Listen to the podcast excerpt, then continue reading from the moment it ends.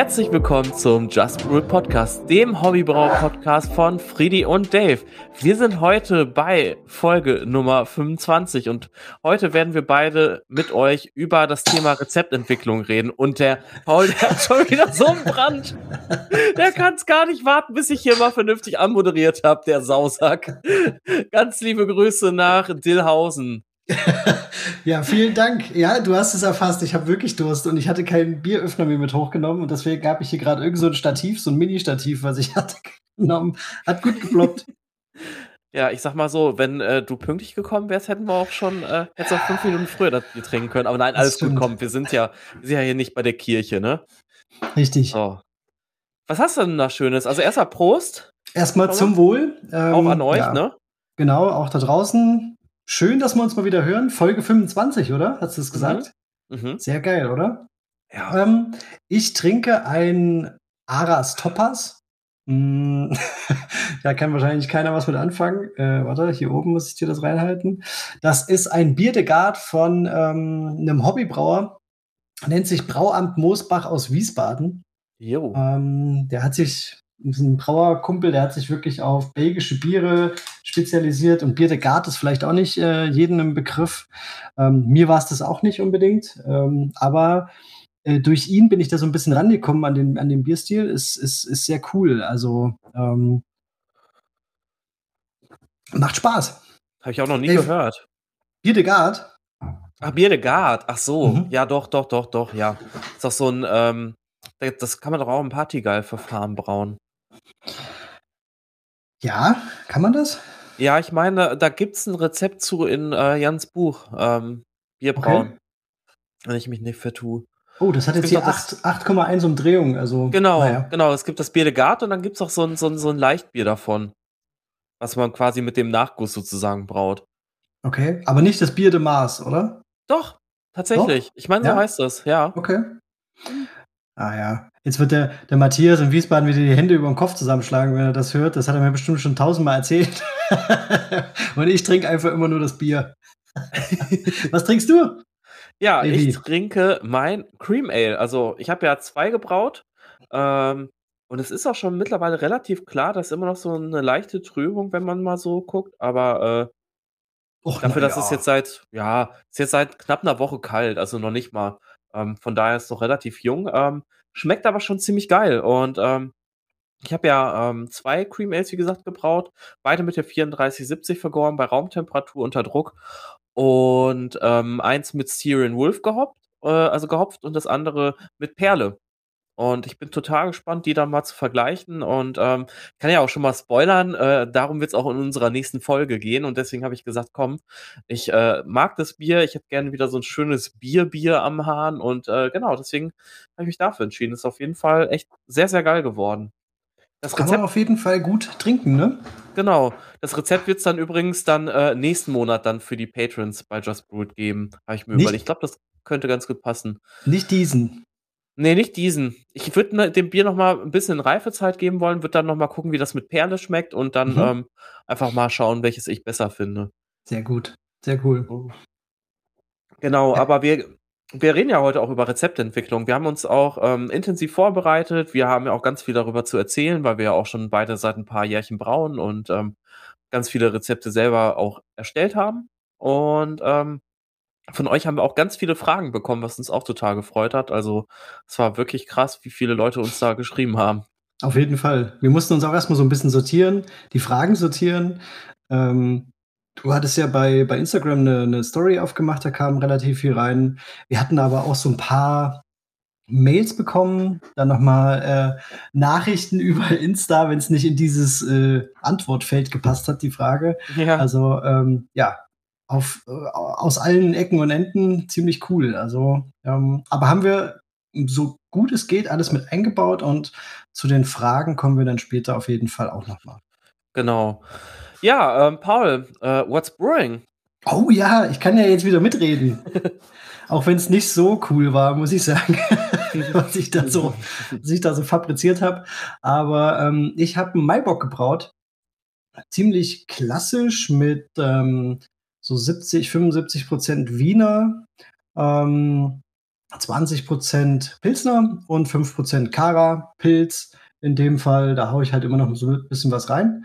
Und ähm, Gehopft habe ich diesmal mit Hopfen. Da kommen wir gleich auch noch mal dazu. Ich glaube, das du war auch eine Hopfen Frage. Gehopft? Ja, wow. mit Hopfen, mit Hopfen, der weg mit, musste. Äh, Oma Schuhsohlen. So. ja, damit stellst du deine Biere an. Ja, genau, mit Quark. genau. Ähm, nee, ich habe quasi Hopfen genommen, der, der weg musste. Also normalerweise mache ich das auch recht klassisch. Ähm, vielleicht so Perle, Tettnanger, Mittelfrüh, jo. irgendwie sowas in der Magnum. Richtung. Ähm, genau, aber ähm, ja, ich hatte noch Chinook da. Der hat halt äh, seine 14% Alpha, habe ich gedacht, damit bitter ich ein bisschen. Und dann habe ich den Styrian Cardinal, Cardinal, ja. Cardinal ja. genommen. Und ähm, damit habe ich eine Aromagabe gemacht bei 30 Minuten und bei 10 Minuten für Kochende. Mhm. Ja, bin jetzt gespannt. Ähm, ich habe das Ganze zweimal gemacht. kann man ja auch, kann man ja auch mal sagen. Ja. Ähm, ich hatte ein leichtes Ausbeuteproblem, was bis jetzt nicht ganz geklärt ist. Und ähm, habe dann aus dem ersten ein Pale Ale gemacht. Und weil ich dann aber unbedingt Platz im Unitank wollte, um dann den Maibock wirklich zu brauen, habe ich das äh, kurzerhand, äh, weil ich einfach nichts anderes mehr hab äh, oder nicht, nicht bereit hatte, nicht sauber hatte, habe ich es in mein äh, Sauerbier-Gäreimer gepackt, hab's da mit der US 05 und äh, der, der S04 äh, vergoren, ist jetzt auch durch und äh, habe überlegt, dass ich dann vielleicht noch mal ähm, etwas Brett hinzugebe und da irgendwie so ein Brett Pale Ale draus mache, keine Ahnung. Ist ein, bisschen, ist ein bisschen gefreestylt, aber vielleicht trotzdem ganz cool. Und ähm, ja, dann habe ich einen Tag später direkt noch mal angesetzt und habe, äh, die zwei Tage später, und habe dann den Maibock gebraut. Und ja, der cool. ist jetzt mit 16,5 Grad Plato im Unitank gewesen und ich habe vorhin gemessen, wir hatten ja kurz hast telefoniert. Du noch, hast du noch ich habe noch gemessen. Ich habe es äh, nicht bin, mehr geschafft.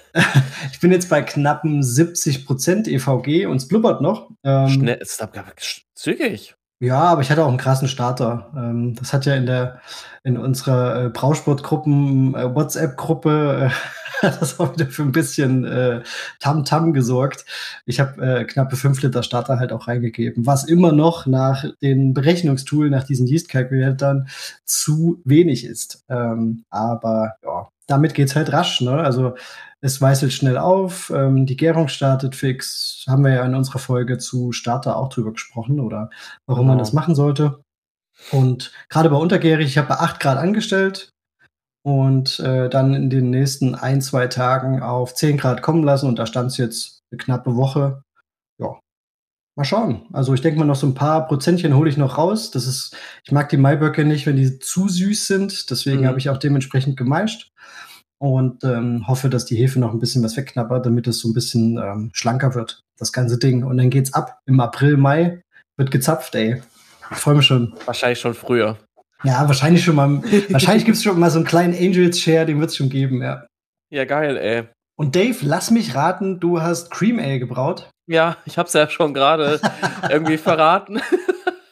Aber ja, ich habe jetzt tatsächlich zweimal Cream Ale gebraut. Ähm, das hat auch einen gewissen Grund gehabt. Zum einen, wie gesagt, ich wollte einfach mal vergleichen, was dann die beiden Hopfen machen in so einem sehr dezenten Bier, wo eigentlich ja der Hopfen nicht so viel zu sagen hat, aber doch irgendwie sehr auffällt, weil ähm, ansonsten ja nicht viel mehr im Bier passiert. Ne? Das ist ja halt einfach ein, ein sehr süffiges, ein Rasenmäherbier, sage ich immer ganz gerne. Ähm, in der Dachgeschosswohnung? In der Dachgeschosswohnung, genau. ja, man kann sich ja den Rasen und den Rasenmäher einfach vorstellen. Ja, ja. Man die passende ja Musik bei... läuft ja immer. Richtig, richtig. Schön die Country-Tunes. mm.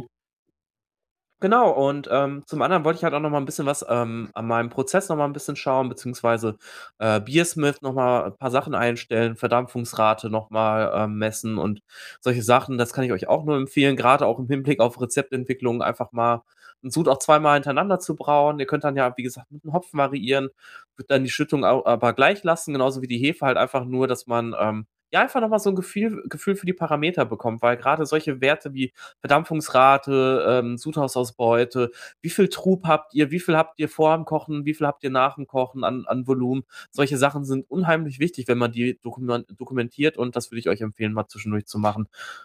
Ist, ist auch was, was äh, ich äh, sehr gern immer wieder vergesse, dann doch noch mal irgendwie nachzugucken, mh, das aufzuschreiben, dann eben für die Profile beim, beim Brewfather, dass ja. du das dann eben eingibst.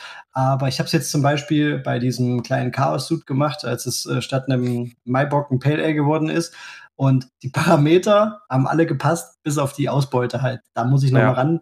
Aber es war schon cool, oder es ist halt einfach cool, das zu sehen, wenn ähm, du auf deinem Pre-Boil-Volume kommst, also vor dem, äh, die, die, die, vor dem Kochen quasi auf die Literzahl, die berechnet wurde vom Tool, wenn das danach passt, also wenn du die Verdampfungsrate im Griff hast und ähm, wenn dann auch so viel im Gärtank landet, wie du dir das so vorgestellt hast, ja. gerade bei mir oder bei anderen, die vielleicht äh, ein paar mehr Schläuche, Rohre und so weiter dran haben, bis das Ding dann irgendwann mal im, im Gärtank ist, ist es halt schön zu wissen, ja, wie viel Schwund ist denn da eigentlich? Was bleibt denn zum Beispiel im Gegenstromkühler hängen? Und Stimmt. Ähm, deswegen muss man, ähm, also man kann das natürlich, man könnte es natürlich noch durchkriegen mit CO2, aber also, nee. Ein bisschen also, Schwund ist immer. Genau, das denke ich mir dann auch. Also das ist dann halt leider, leider so. Aber ähm, sollte man dann weiß, lieber mit einplanen. Genau, genau wenn man es weiß, plant man es halt einfach bei der Rezeptfindung mit ein. Aber da sind wir ja schon fast beim Thema, aber vorher haben wir noch ein paar andere Sachen, oder Dave? Ja, genau. Aber ich bin, wie gesagt, echt überrascht, dass es doch, also schon schön klar. Also ich meine, es hat noch so eine leichte Trübung, aber. er ist leicht verliebt. Er ist ein bisschen verliebt ja, in sein ja, ich bin, ich bin echt wirklich sehr, sehr zufrieden. Also, ähm, ich werde noch nicht zu viel über das Bier verraten, das wird dann ja in der nächsten Folge kommen, aber ähm, doch, Styrian Wolf, auch wenn ich am Anfang, gut, ich meine, das ist ja jetzt erst eine Woche irgendwie kühl, ne? Also ich habe es ja erst vor einer Woche ungefähr das erste Mal probiert. Ähm, und ich denke, das braucht doch sicherlich noch ein paar Tage, aber es ist jetzt schon also sehr gut trinkbar und ab jetzt trinke ich es ja auch ab und zu mal ein Gläschen. Äh, ich dachte erst, der Steering Wolf ist ein bisschen zu fruchtig und ich finde es krass. Ich habe ja wirklich sehr wenig Hopfen nur bei dem Bier genommen.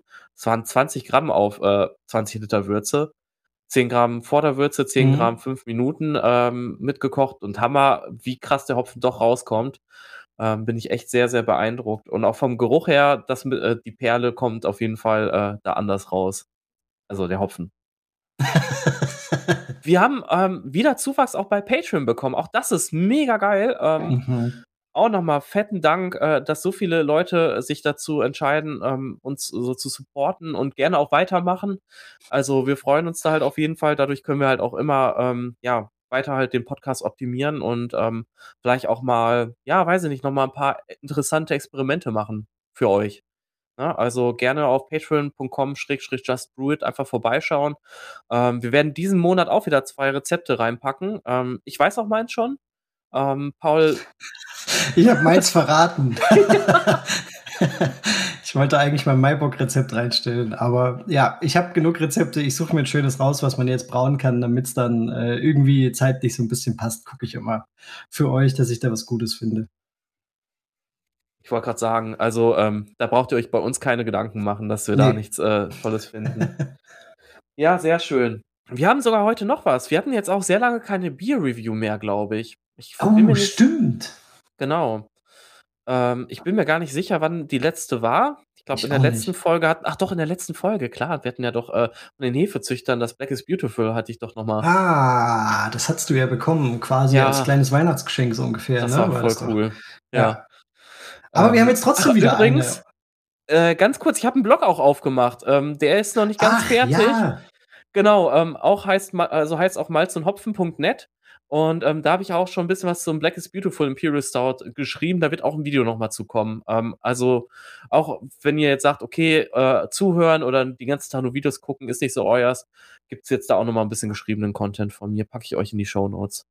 Ja, cool, Dave, dass du da auf jeden Fall auch jetzt mit dabei bist. Äh, mit im, im, im Bloggerboot quasi.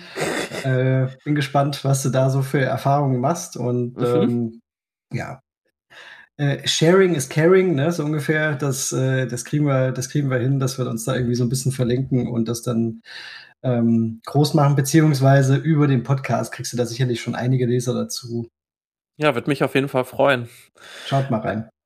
Ähm, ja, und genau, zurück zum Thema Beer Review. Ähm, wir beide haben ja Post von einem unserer treuesten Zuhörer mhm. bekommen. Ähm, das muss man, also das muss man wirklich mal sagen. Also ich glaube, wenn es irgendwie so Auszeichnungen irgendwo gäbe, also er wäre mindestens auf dem Treppchen, wenn nicht ganz oben. Also ähm, Christian, Christian Tille, Ist das auch der richtige, ist ja wahrscheinlich auch der richtige Name, oder? Ja, ja. Wir dürfen den, ja, ja. Wir dürfen den wahrscheinlich hoffentlich auch erwähnen.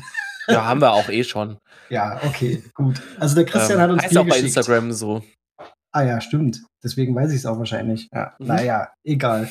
Auf jeden Fall hat er uns Bier geschickt, äh, auch weil er uns so viele Fragen stellt, ne? Ähm, ja, also und ähm, einfach mal Danke sagen wollte. Genau, äh, freut mich auch auf jeden Fall. Ich habe auch schon äh, zwei, drei Mal von ihm Biere bekommen. Ich habe nur nichts zurückgeschickt, das tut mir leid. aber irgendwie, ich weiß, ich hasse immer noch Flaschen abfüllen. Aber vielleicht, wenn ich jetzt dann endlich den iTap mal angeschlossen habe, dann ähm, vielleicht werde ich mich mal darum kümmern. Ähm, genau, ähm, wir haben eine ganze ähm, Serie an Bieren bekommen. Wir wollen aber heute erstmal eins verkosten. Vielleicht verkoste ich später noch ein zweites alleine. Mal gucken. Oder vielleicht du ja auch. Können wir spontan entscheiden. Wie es halt so läuft, ne? Genau, ich trinke jetzt auch noch mal ganz kurz meinen Schluck Cream Ale aus und du kannst ja mal sagen, welches Bier wir trinken werden. ja, ich bin froh, ich bin froh, dass das mit dabei war, weil ich habe es ja immer noch nicht gebraut, was ja absoluter Frevel ist. Das ist das Siebenkorn Landbier nach äh, unserem geschätzten äh, Zuhörer und irgendwie immer mal mit dabei sei ähm, Bernd. Und der Bernd Unger hat ja diese Braumischung erfunden, beziehungsweise das Rezept dazu. Und der Christian hat uns ein Siebenkorn-Landbier geschickt, unter anderem ein Siebenkorn-Landbier. Und äh, wir dachten, das passt einfach gut. Der Bernd war schon immer mal hier im, im Podcast als äh, Gast dabei. Und wir dachten, ich, wir, wir, machen uns mal das Bierchen schön gemütlich auf. Und ich habe es dann endlich wenigstens auch mal getrunken. Ich bin sehr, sehr gespannt. Zischt auf jeden Fall schon mal sehr geil. Dave kommt auch zurück mit dem Bier in der Hand. Bin gespannt. Ach, guck an hier. Das sieht doch lecker aus. So, jetzt bin ich ja mal gespannt. Uh, bei dir hat es irgendwie schöner geploppt. Na gut. Ja, ne? Ge hm. Ist gekonnt. Bei mir hat es einfach nur so ein bisschen gezischt. Hast du auch schon erzählt, dass das mit 10% äh, Rauchmalz eingebraut ist? Nö. Das wusste ich ja auch nicht. Also, äh, wir hatten noch einen, wir hatten natürlich einen, einen, einen netten Brief dabei, aber als der Dave gesagt hat, er hat auch Bier vom Christian bekommen, haben wir uns nur kurz geeinigt auf, welche Flasche ich jetzt aus dem Kühlschrank mit hochbringe zur Aufnahme und ähm, habe das Briefchen jetzt nicht mehr ganz im, im Kopf. Aber das Rauchmalz ist, ähm, kann ich schon mal spoilern, finde ich ziemlich geil hier drin. Ich riech's auf jeden Fall schon ein bisschen. Ganz dezent, aber. Krass, ich finde es im Geruch total. Boah, das ist aber ein cooles Bier, muss ich echt mal sagen. Nicht schlecht. Du hast es noch nie getrunken? Nee, hab's noch nie. Ich hab's Ach jetzt gerade so. gesagt, als du es geholt hast. Ich hab's noch nie gebraut und ich hab's noch nie getrunken. Keine Alter, Ahnung, ey. Also ja. es ist, als, als ob Paul jetzt gerade geweiht wird. Ja, ist wirklich so. Eigentlich müsste ich mir das über den Kopf schütten oder so, ne? Oder so ein paar Tropfen. Ja, Prost, ich probiere jetzt auch mal. Okay ist deutlich im, im Geschmack da. Ich finde, es aber ist, lecker. ist viel, viel mehr im Geschmack da, aber ja. ähm, im, im, im Geruch dezenter. Was mhm. ich cool finde, ist, das Bier hat eine schöne Restsüße.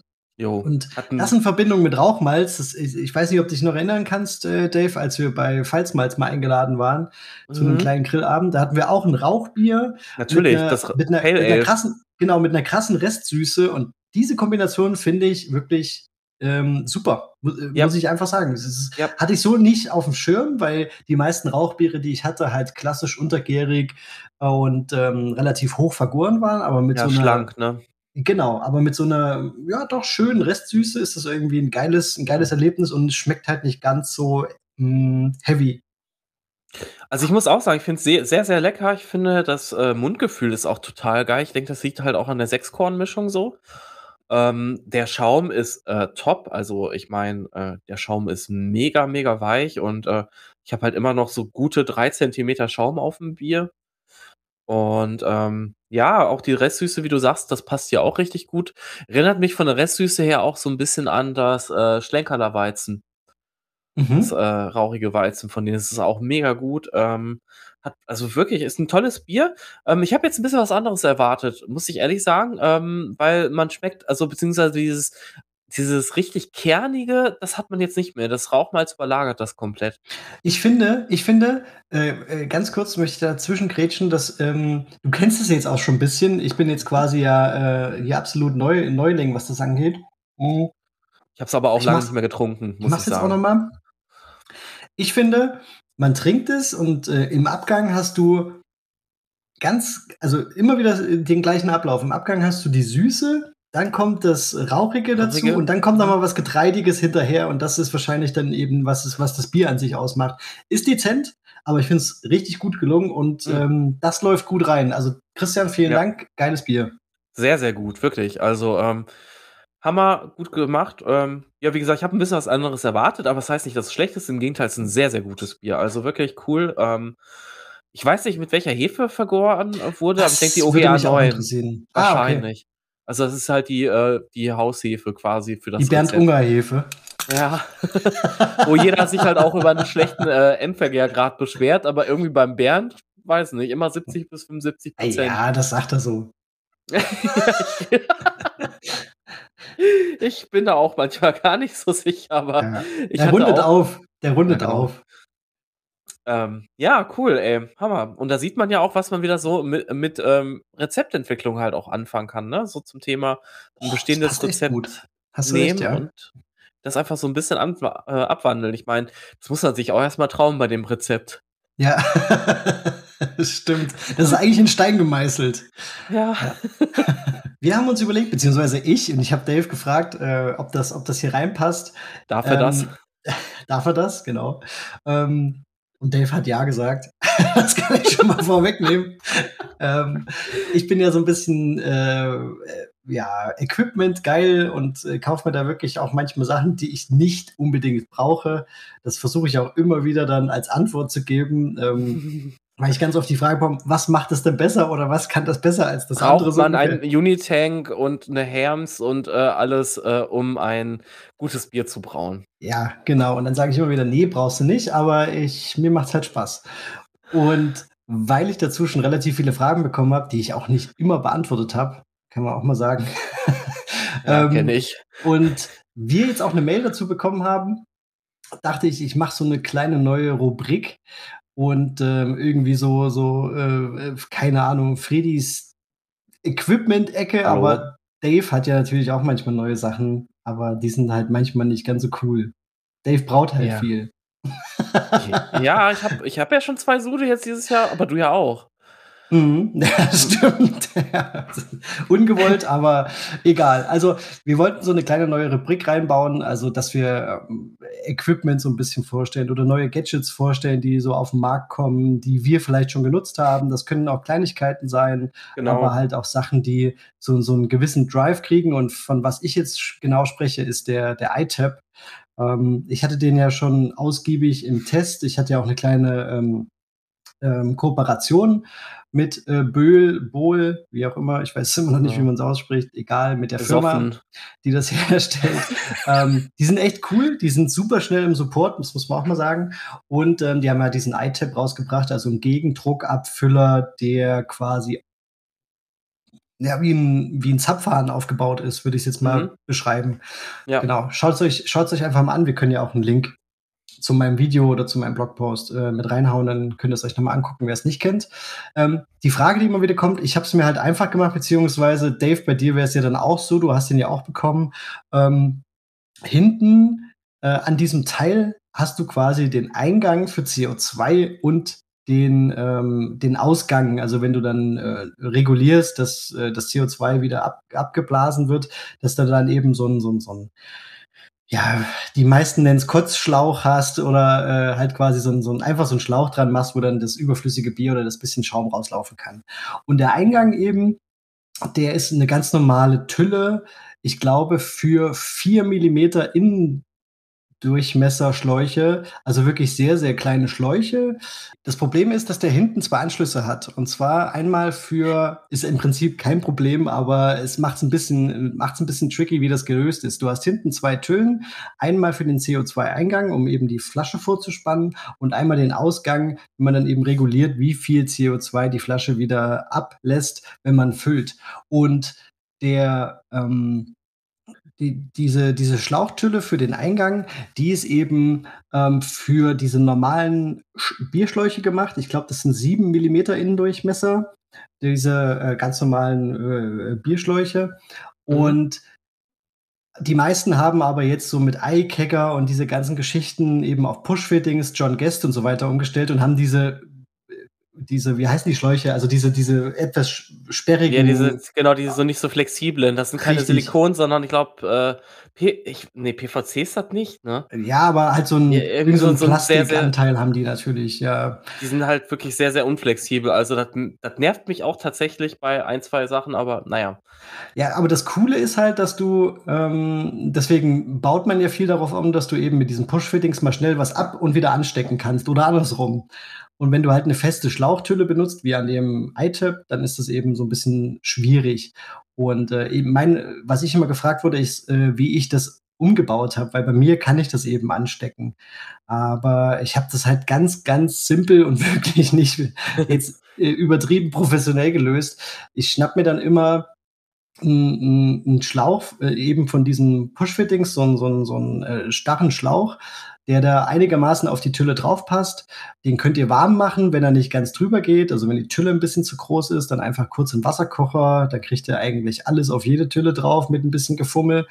Und ähm, daran habe ich dann einfach so ein äh, 90-Grad-Winkel Push-Fitting dran gebaut und kann dann von meiner CO2-Flasche aus dem Kegerator eben den Schlauch, den ich sonst an ein Bierfass packe oder äh, zum, zum Dosen abfüllen oder für irgendwas anderes, den kann ich eben auch mal schnell in den iTap stecken und die Flaschen vorspannen beim Abfüllen. Und das geht halt super easy. Ja. Wichtig ist, dass ihr da einfach noch eine, eine Schlauchschelle drum packt über die Tülle, dass euch da halt nichts abfliegt. Aber dann habt ihr das ähm, ganz schnell gelöst. Und ähm, der iTap an sich ist halt einfach ein habe ich ja schon erwähnt, auch, ich glaube auch in irgendeinem ähm, Podcast-Folge. Ja, bin mir gar nicht ich bin sicher. ziemlich sicher. Es, es, ist einfach ziemlich cool. Viel Plastik, das muss man so ein bisschen wollen. Manche mögen das nicht so, aber für das, was er halt tut, für Flaschen erfüllen und das im Akkord, muss man wirklich sagen. Also das Ding, Dave, ich kann es dir auch nur empfehlen, einmal eingerichtet und einmal verstanden, ähm, was jetzt auch nicht super schwer ist, da dann ist Flaschen erfüllen mit Gegendruck für dich halt wirklich kein, äh, kein, äh, erstens kein Hexenwerk mehr und es wird dich auch nicht mehr nerven, weil das einfach wirklich von der ersten Flasche an funktioniert und das finde ich auch ziemlich krass. Ähm, Aber das ist echt gut, ja. Ich muss ich weiß ja noch, wie ich mich letztes Jahr aufgeregt habe, was das für ein Drama war, dass ihr alle den iTab alle schon da hattet.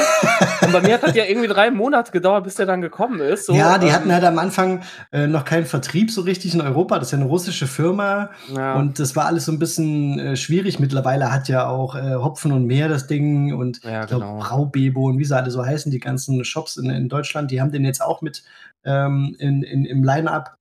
Ja. Was ja auch absolut Sinn macht. Ich denke, dass die einfach auch gemerkt haben, dass sich das Ding gut verkauft, weil es sich halt rumspricht. Du kannst es wie ein Zapfhahn in deinen Kühlschrank einbauen oder irgendwo dran drehen oder du, was weiß ich, machst ja, dir ein Loch in ein Brett ne? oder so. Ja, genau. genau. Du kannst es halt da aufbauen, wo du es brauchst hängst die Flasche ein, spannst die ein und dann geht's los und fertig. Ja, Dadurch, dass das Bier halt so cool reingedreht wird, ist genau, es halt so es entspannt. Eine Flaschenwand entlang, ja. Genau, es, es, läuft halt so entspannt rein, dass es wirklich ähm, dann beim Abziehen ganz, ganz wenig Schaum ähm, oder ganz, ganz wenig Schaum entsteht und das nicht so überschäumt und zischt und macht und tut. Ja.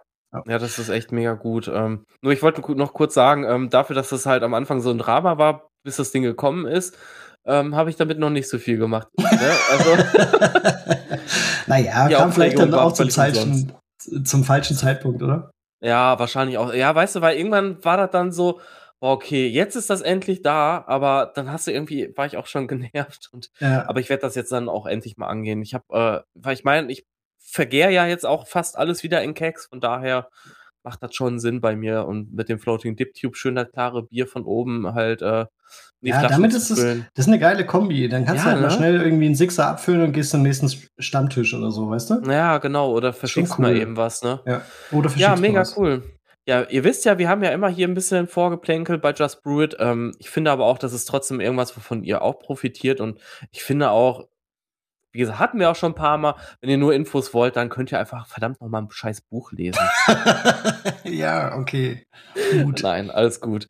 Das war eindeutig. Ja. ja. Okay, ähm, genau, Rezeptentwicklung. Ähm, wirklich ein Thema, das mich auch zumindest von meinem ersten Sud an tatsächlich begleitet.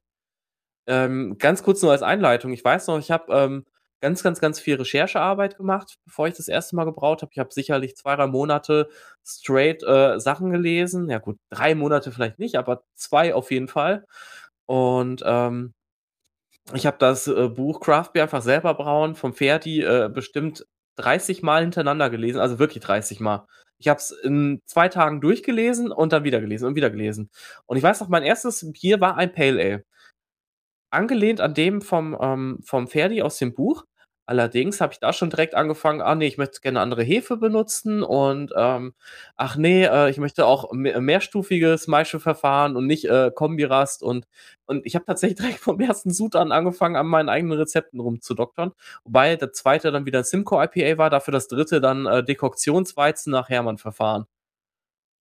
Nicht schlecht, du wolltest das halt gleich wissen, ne? Ja. Aber so, so, so, so bist du halt, aber ähm, Gibt's gibt's Parallelen äh, zu mir, als ich dann äh, entschieden hatte, dass es jetzt wirklich so All-Grain Brewing wird, also dass jetzt kein Extrakt mehr benutzt wird und ich mir jetzt irgendwie was was hole, wo ich wirklich Malz in der Hand habe und schrote und mache und tue.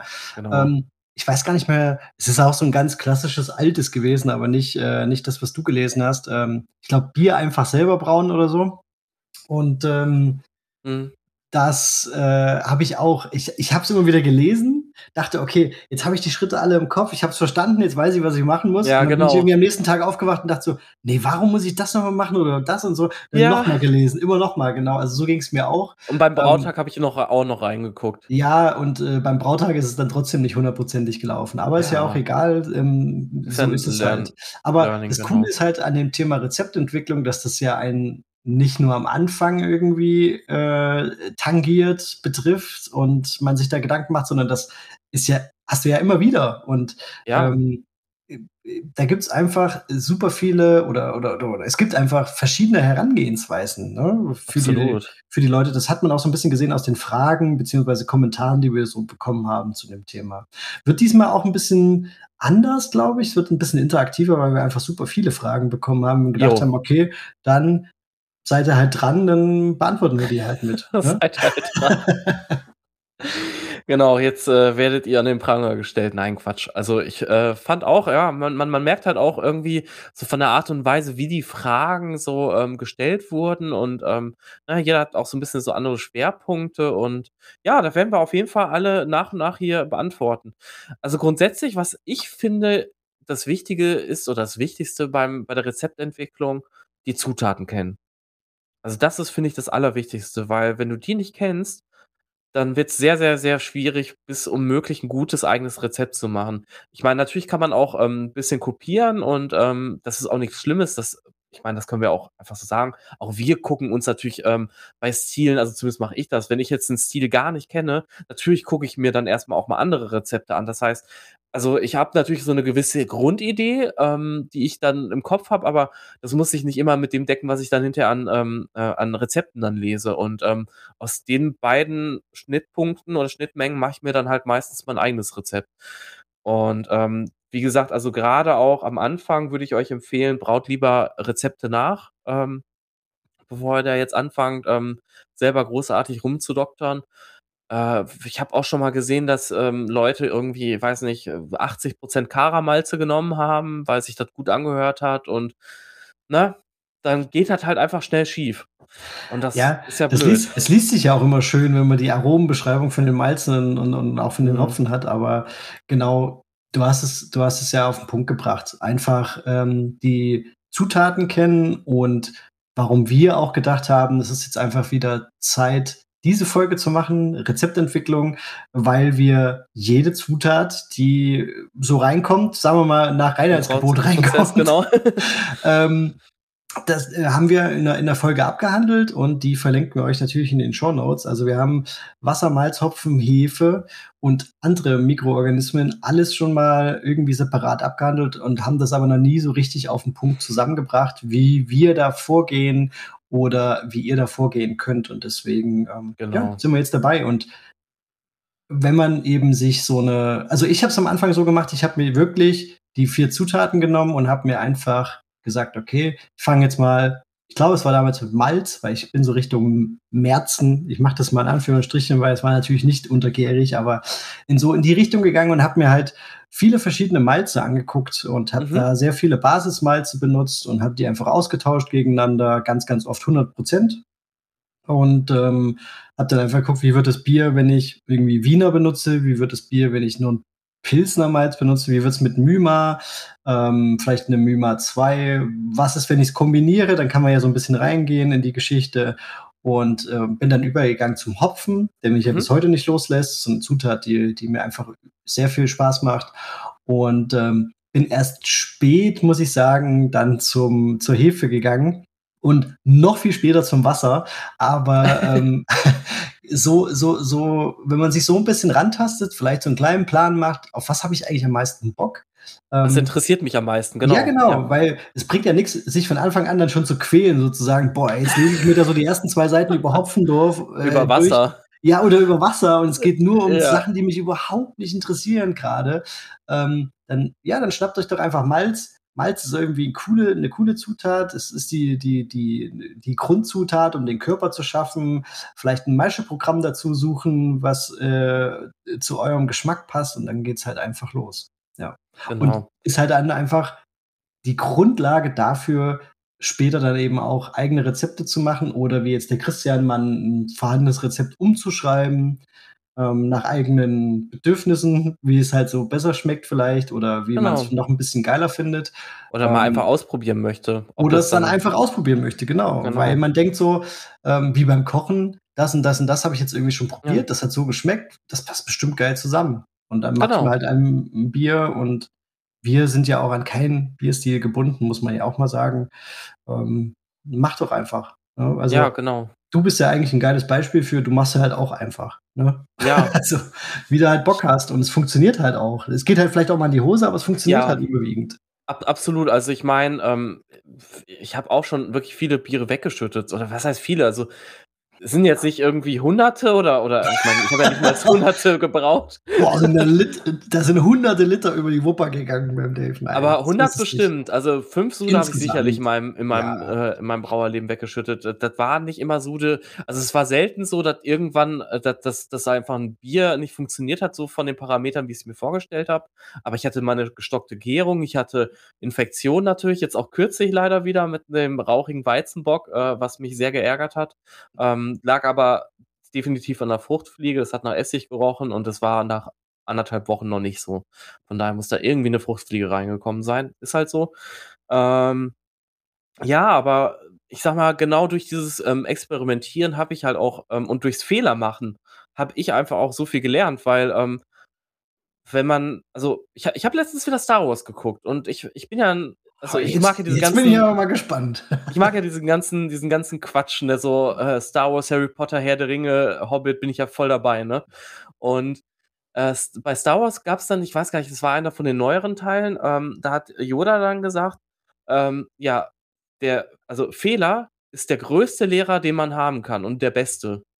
Fehler zu machen. Und das ist echt, also das ist total schmerzhaft, das mancher als sich einzugestehen.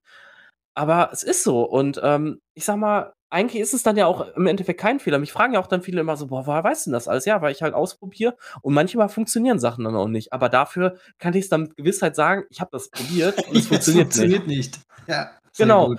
Und das war halt äh, wirklich eine sehr, sehr ähm, gute Erfahrung, die ich da gemacht habe.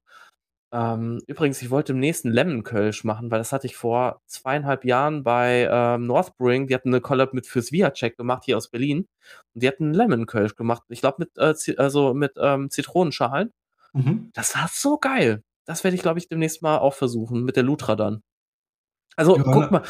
Das, ja? ist, das passt halt wieder gut in das Bild. Ja, mit der Lutra natürlich. natürlich ja, klar. Ja, ja, aber ich glaube, die, die passt vom Profil halt auch ganz gut rein. So ganz leicht fruchtig ist sie ja schon. Ähm, aber, aber immer noch sehr clean, ne? Also so wie eine Kölschhefe kann man sagen eigentlich. Ja. Ich finde es ein bisschen mandarinig, passt aber dann in dem Fall sehr gut, glaube ich. Übelst, genau. Und das ist halt das Ding. Also, was ich auch zum Beispiel mache, ist, wenn ich an so ein Rezept rein, rangehe, ähm, ich versuche mir den Geschmack vorzustellen. Ich versuche, also ich habe eigentlich immer schon so eine gewisse Idee, wie könnte das schmecken. Ähm, entweder, weil ich halt die BJCP-Guidelines gelesen habe, äh, die ja auch immer, also auch die würde ich nochmal hier verlinken. Da sind übrigens jetzt die 2020 Guidelines rausgekommen. Mhm. Äh, 2021, Entschuldigung. Äh, die sind jetzt seit kurzem raus. Gibt auch ein Beersmith-Update dafür, dass man das jetzt quasi direkt wieder in die Software reinladen kann und äh, beim Rezept erstellen auch direkt daran erinnert wird, okay, ist das jetzt nach Style oder nicht. Da müsst ihr euch nicht dran halten, erzähle ich später auch noch ein bisschen was dazu, aber es ist immer eine ganz gute Orientierung. Und da steht ja auch schon ähm, zum Beispiel beim ähm, ähm, ähm, a Cream Ale, a well attenuated lawn, uh, lawnmower beer. Okay, weiß man natürlich jetzt nicht, was das jetzt heißt, aber meistens sind diese Beschreibungen, diese Kurzbeschreibungen allein schon total aufschlussreich, ne? Und ähm, ich habe halt auch, wie gesagt, immer so einen Geschmack im, im Kopf, zum Beispiel ähm, beim, ja, jetzt muss ich gerade überlegen, welches, äh, ähm, beim Red, Red Ale. Ale. Ja, Red beim Red Ale, Ale genau. Ähm, Kilkenny habe ich schon ein paar Mal getrunken, Harris habe ich ein paar Mal getrunken und ich wusste, okay, so in die Richtung soll das gehen. Und dann habe ich halt überlegt, ah ja, okay, hm, welche Malze habe ich da? Ich versuche auch immer mit den Malzen zu arbeiten, erstmal die ich da habe. Ich versuche selten Zutaten zu bestellen, weil sonst würde ich nur noch Zutaten bestellen. Die würden irgendwann auch nicht mehr äh, ja, leer werden, ne? Ähm, genau. Und dann versuche ich halt einfach so mit den Zutaten ähm, einfach so sehr, sehr nah an dieses Ergebnis ranzukommen. Auch wenn ich manchmal eine Quark nehme, auch wenn ich manchmal ein Malz nehme, das vielleicht nicht zieltypisch eigentlich erstmal ist, weil es vielleicht kein englisches Malz ist, ne? Und viele sagen ja, bei diesen englischen Bieren muss man unbedingt englische Malze nehmen. Stimmt nicht. Es geht auch mit, äh, mit anderen Malzen. Es macht natürlich Sinn und schmeckt auch anders, aber es schmeckt nicht schlechter, wenn man es nicht macht. Aber das ist halt auch so eine Erfahrung, die ich nur dadurch gekriegt habe, weil ich halt eben mit den anderen Malzen sehr viel gebraut habe. Und ähm, was halt auch noch ganz, ganz, ganz wichtig ist, ihr müsst ähm, Verkostungsnotizen machen. Macht Verkostungsnotizen. Schreibt euch das auf. Wie schmeckt das Bier nach einer Woche Kaltreifung, nach zwei und nach zehn? Keine Ahnung, wenn ihr es so lange aushaltet. Das ist, äh, oder, oder Paul? Ja, ähm, und äh, absolut. Also ich hab, du hast jetzt, du hast jetzt so viel erzählt, ich, ich weiß gar nicht, wo, wo, ich, wo ich einsteigen soll. Also Verkostungs, alles gut. Verkostungsnotizen auf jeden Fall machen. Also anders könnt ihr halt nicht ähm, wissen, wie euch das Bier geschmeckt hat. Und ihr werdet es einfach vergessen haben, wenn ihr fünf, sechs Biere danach ähm, gebraut habt, dann wisst ihr einfach nicht mehr, wie das war. Oder ihr wisst auch nicht mehr, warum das so geschmeckt hat, wenn ihr äh, zum Beispiel bei dem Brauprotokoll so ein bisschen schlammt. Das mache ich auch ganz gerne, muss ich zugeben. Aber mh, mm, nehmt euch einfach die Zeit, schreibt kurz diese für, für diese paar Sekunden irgendwie so ein paar Notizen auf, dass ihr vielleicht ja. beim Brauprozess was anderes gemacht habt. Dann wisst ihr später, zusammen mit den Verkostungsnotizen könnt ihr dann sagen, okay, vielleicht woran geht es. Woran hat ihr legen? Ja, genau. das, das, ist immer die Frage, woran hatte sie legen, aber ähm, das könnt ihr dann eben genau, das könnt ihr dann genau sagen und ähm, so bin ich ja auch in diese in diese Bierbotschafter-Richtung gegangen. Ich habe dann irgendwann gesagt, okay, meine Verkostungsnotizen schön und gut, aber ich verstehe halt trotzdem manchmal nicht, was, was ich da schmecke, beziehungsweise warum ich das schmecke. Und habe dann ja. eben versucht, das so ein bisschen, ähm, das muss man nicht immer unbedingt als, als, als Bierbotschafter machen, aber es gibt ja auch so, ähm, so Online-Sachen, Tastings für Fortgeschrittene und so Zeug. Also einfach mal gucken, dass man da vielleicht oder vielleicht. Ähm, vielleicht mal wieder ein Just Brew Tasting. Genau, dass man da einfach ein bisschen vielleicht was mitnimmt oder hier mal reinhören, warum, äh, welches Fehlaroma wie entsteht oder welcher Geschmack wie entsteht. Das ist dann immer einfach wichtig und das muss, sollte man sich dann aufschreiben. Und dann kann es halt auch, ähm, dann kann es halt auch besser werden oder mehr in die Richtung gehen, die man selber möchte. Und dann kann man es ein bisschen steuern. Genau. Ähm, übrigens, wir hatten ja auch vorhin erwähnt, oder ich war das ja an der Stelle, dass ähm, ihr als Anfänger, wenn ihr noch nicht so viel gebraut habt, ähm, braut ruhig echt, das ist auch keine Schande, Rezepte von jemandem nachzubauen. Überhaupt nicht. Im Gegenteil. Ihr legt mhm. euch da ein gemachtes Nest, gerade wenn, wenn das Rezept gut bewertet ist oder ihr habt einen Freund, der das schon mal gebraut hat und der, ihr habt das vielleicht bei dem sogar getrunken, ne, ist dann natürlich der Optimalfall, dann wisst ihr ja, worauf ihr euch einlasst. Aber selbst wenn nicht, wenn ihr euch zum Beispiel bei Maische mal zum Meer umschaut, ähm, guckt da nach Rezepten, die einfach gut äh, bewertet sind, die einfach viele Kommentare haben. Ähm, oder wo ihr halt sagt, okay, das ist zum Beispiel jetzt ein Rezept von mir. Wenn ihr Vertrauen in mir legt, dann könnt ihr natürlich auch gerne Rezepte nachbrauen. Ähm, nein, also, na, deswegen, also, ihr solltet halt einfach nur darauf achten, dass äh, die Rezepte irgendwie von einer vertrauenswürdigen Quelle kommen. Und da würde ich euch gerne einfach noch mal ein paar nennen. Ähm, aber da das ist halt auch eine gute gute Grundlage, eine sichere Grundlage, um die Zutaten kennenzulernen. Also wirklich. Ähm, das wäre zum Beispiel, wie gesagt, manchmal zum Meer. Ähm, da habe ich auch zum Beispiel vier oder fünf Rezepte drin. Da ist das Red Ale, da ist mein äh, ähm, äh, Porter mit der Lutra, auch ein richtig gutes Rezept. Das werde ich auch, glaube ich, bald mal wieder machen. Ein American Light Lager und das Oslolaris Pilz. Auch ein tolles Sommerbier auf jeden Fall. Also wenn ich jetzt gerade überlege, das sind drei von vier Biere mit Quake gebraut, aber ist ja nicht schlimm. Es passt ja zu mir. Kann man natürlich auch mit anderen Hefen machen. Ähm, und dann könnt ihr natürlich auch Patreon bei Just Brew It werden. Ähm, da haben wir jetzt auch schon, ähm, dann, wenn ihr die Folge hört, vier Rezepte online. Ähm, von mir kommt übrigens diesen Monat ein schönes Hazy IPA, also ein New England IPA mit Quake gebraut, aber dieses Mal nur mit äh, 5% Alkohol ungefähr. Also ein bisschen. Session. Session, genau, Session Leaper. Mit äh, Citra und Simcoe. das von dir, mein lieber ja, Freund. Ich habe davon aber noch so viel, äh, deswegen ah, muss ja. weg. Ähm, genau, auf meinem YouTube-Kanal habe ich ja auch schon äh, ein paar Rezepte. Auch Paul natürlich. Ähm, Paul hat auch den Maibock vom letzten Jahr, glaube ich, online. Ich, bin ich mir jetzt gerade nicht sicher. Ich glaube schon, ich habe. Ähm, mit der Oslo, meine ich. Da hast du doch den mit der Oslo hatte ich einen Maibock gemacht, der war auch ähm, gut. Den fand ich persönlich, also den haben welche nachgebraut, die fanden den, glaube ich, geiler als ich. Aber das liegt daran, dass ich halt meinen klassischen Maibock kenne und ich dachte, es geht vielleicht in die Richtung, aber ähm, es geht, es ging in die Richtung, aber es war eben nicht das, dasselbe und deswegen habe ich gesagt, okay. Ähm, dieses Jahr wieder klassischer. Äh, das, genau. Ja, das aber einfach, das Rezept ist gut, nur die Hefe hat halt einfach die, nicht. Absolut. Also wenn man da mit der Hefe ein bisschen spielt ähm, oder eben halt auch sagt, okay, Maibock komplett verschwitzt. Ich, äh, wir haben schon März, dann ja, oder nehmt halt die Oslo und macht euch ja. einen Maibock, der ja wirklich in eine richtig, richtig gute Richtung geht. Das wird genau. kein klassischer untergäriger Maibock in dem Sinne, aber es wird auf jeden Fall ein geiles Bier, was ihr dann eben anstechen könnt, wenn die Kumpels ja. und, und, und Familie vorbeikommen. Und die meisten, ganz ehrlich, äh, die äh, nicht äh, Craft-Bier-Trinker, Hobbybrauer, die da vielleicht auch nicht so äh, Dings, die, die schmecken das auch nicht. Die werden sagen, Alter, ist das ein geiles Bier, gib mir noch mal drei Gläser so. Die schmecken das echt im Leben nicht. Ja. Ah, ich müsste eigentlich auch, ich müsste eigentlich auch noch mal Maibock machen. Ich habe, ähm, habe ich eigentlich auch Bock drauf gerade. Ähm, dann könnt ihr natürlich auch bei Philosophy gucken. Auch die haben ganz, ganz, ganz viele Rezepte auf ihrer Website, weil die ja eben ganz viele Tests machen, Vergleichssude, machen äh, Short and Shoddy. Ähm, alleine da gibt's glaube ich, schon zu 20 Bierstilen ähm, ein Rezept. Und ähm, auch das sind nicht vielleicht die traditionellsten Rezepte mit den traditionellsten Zutaten, aber ihr müsst ja auch nicht, müsst ja auch nicht nur einer Quelle vertrauen. Ihr könnt ja auch sagen, ihr, ihr macht euch aus, so wie ich das ja auch manchmal mache, aus verschiedenen Quellen bastelt ihr euch euer eigenes Rezept zusammen. Auch das ist möglich. Ähm, ja, willst du noch die anderen äh, Quellen? Nennen? Sehr gern, sehr gern. Ähm, wir haben natürlich auch ähm, Hardware, also Bücher, wo ihr reingucken könnt.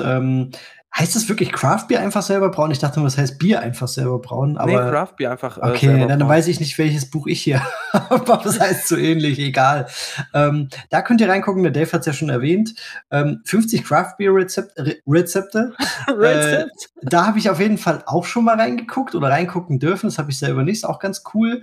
Das der sind, Brückelmeier. Ähm, ja, also deswegen bin ich jetzt so durchgerannt, weil zum Brückelmeier muss man echt sagen, gerade Buch Nummer eins, mittlerweile gibt es ja auch Buch Nummer zwei, ähm, Buch Nummer eins, absoluter Favorite, glaube ich, von vielen Hobbybrauern, die auch neu anfangen. Und ähm, da gibt es zu vielen Bierstilen so ein Basisrezept, wo man reingucken kann, wo nochmal dabei steht, Warum funktioniert das? Ähm, nach was schmeckt das? Warum mache ich das genau so? Finde ich, finde ich ein ziemlich cooles Buch. Ja. Also ähm, sehr wissenschaftlich da, auch geschrieben, finde ich. Ja, genau. Also da steht halt nicht einfach nur ein Rezept drin und irgendwie hat sich das bewährt, sondern es steht oft dabei, wenn man davor einfach noch ein bisschen sich das Kapitel anguckt. Ja, warum mache ich das oder warum brauche ich das genauso? Das ist ähm, gerade für mich, ich will immer wissen, warum. so ein bisschen mhm. ähm, macht es macht es einfach noch ein bisschen mehr Spaß, wenn man dann dabei steht und dann sagt so, okay, jetzt brauche ich das und danach trinkst du es und dann ist es auch wirklich so. Also das das ist zum Beispiel keine Ahnung, warum oder wie kriege ich die Banane in, Wei in, in den Weizenbier oder wie kriege ich das Snakiger und so weiter. Da steht einfach Bananensaft. Genau. Fertig. Ähm, das steht zum Beispiel im Brückelmeier nicht, aber der zeigt euch, wie man das auch. nicht, dass wir noch Ärger kriegen mit dem Jan. Ähm, ich wollte ähm, gerade sagen, der haut uns dann demnächst. Nein, ähm, aber da steht halt drin, wie schaffe ich das mit der Hefe, mit einer äh, Gärtemperatur, mit einem coolen Maischprogramm und so weiter und so fort. Also da auf jeden Fall mal reinschauen. Und ähm, was du, glaube ich, nicht so auf dem Schirm hast oder nicht erwähnt hattest, aber was, was ich gerne nutze, ist ähm, ja. ähm, Brew Your Own. Also dieses ja. äh, gibt es ja auch im Printmagazin, aber das äh, werden die wenigsten hier wirklich haben. Aber es gibt ja halt auch die digitale Variante, dass ihr da einfach mal reinschaut. Zu, ich glaube, eigentlich fast jedem Bierstil ähm, findet ihr da genau das, was ich auch so beim, beim Jan schätze. Ähm, warum nutze ich manche Zutaten? Ähm, was gehört auf jeden Fall mhm. rein? Mhm. Was kann man so ein bisschen variieren? Wo bleibt so ein bisschen Spielraum? Es ist oft sehr amerikanisch angehaucht. Also mhm. gerade wenn ich mir so einen Bock angucke, dann ist der halt, also so ein Maibock ist der manchmal ein bisschen dunkler, als ich das eigentlich äh, gerne hätte. Aber da findet ihr auf jeden Fall äh, coole Sachen. Und ähm, was ich auch gerne nutze, ist Craft Beer and äh, Brewing. Da habt ihr ganz oft ähm, ähm, diese ähm, Make Your Best und dann, keine Ahnung, New England IPA oder so. Sind die ähm, denn kostenlos, diese Make Your Best Artikel? Oft. Also es ja, gibt viele, wo man dann, ne? genau, also ich, ich, ich habe aber auch, ähm, also ich bin so, Abonnent. Member. Ja, digital. Ich, ich war, ja. ich, ich, ich war bis also, Dezember. Also kann man mal reingucken, ich glaube, das kostet Monats 2,99 oder so, wenn man wirklich die digitale äh, Variante nimmt oder 3,99. Ähm, ich meine, das, das ist teurer. Nee, das ist aber nicht, nur wenn du, wenn du noch die, die Print oder was weiß ich was Variante ja, nimmst. Also wenn ja, du ganz Low genau. Level digital nimmst, die ist ein bisschen versteckt, äh, vielleicht habe ich noch die Muße und suche den, den passenden Link raus für die Show Notes. Die ist ein bisschen versteckt, dann findet man die, die günstige Variante. Auf jeden Fall kann man sich dafür angucken. Und was die halt haben von ähm, größeren und kleineren Craftbeer-Brauereien und ja. Brauern, vor allen Dingen ähm, wirklich Originalrezepte, die dann eben ähm, skaliert sind auf meistens 20 Liter Homebrew, ähm, könnt ihr ja, da einfach, genau, könnt ihr euch da einfach mal schnappen entweder ein bisschen anpassen oder nachbrauen. ist ziemlich cool. Also gerade was so ähm, crispe Pale Ales und so weiter angeht, ähm, die ich jetzt auch demnächst wieder auf dem Schirm habe. Da habe ich jetzt auch letztens mal reingeguckt. Findet man ziemlich coole Sachen, aber auch belgische Sachen, Sauerbiere, ja. äh, alles mögliche. Stouts. Ja, Stouts, genau. Also Imperial Stouts, äh, Pastry Stouts, diese ganzen Geschichten, Milk Stouts und so weiter. Ja, lohnt sich mal reinzugucken. Vieles ist umsonst und äh, ja, manchmal ist halt so eine Paywall dabei. Ja, ich muss auch sagen, ich war da ja, wie gesagt, bis Dezember auch Abonnent, weil mir da ähm, vorletztes Jahr ein paar Leute ähm, da eine Subscription geschenkt haben. Hier Marc, Manuel und äh, ja. Liebe Grüße! Halt, ja, genau. das war auf jeden Fall mega cool. Ähm, ich muss aber auch sagen, ja, also das sind wirklich, äh, also es, ist wirklich krass, was du da halt alles an Infos kriegst. Das ist manchmal auch ein bisschen zu viel. Ich habe ja auch noch, bei Brew, Brew Your Own bin ich auch noch Digital Member. Ähm, das ist ein bisschen günstiger. Äh, Brew Your Own kostet, glaube ich, nur 18 Euro im Jahr oder so. Das ist echt nix. Also. Jo, die haben äh, jetzt wieder abgebucht.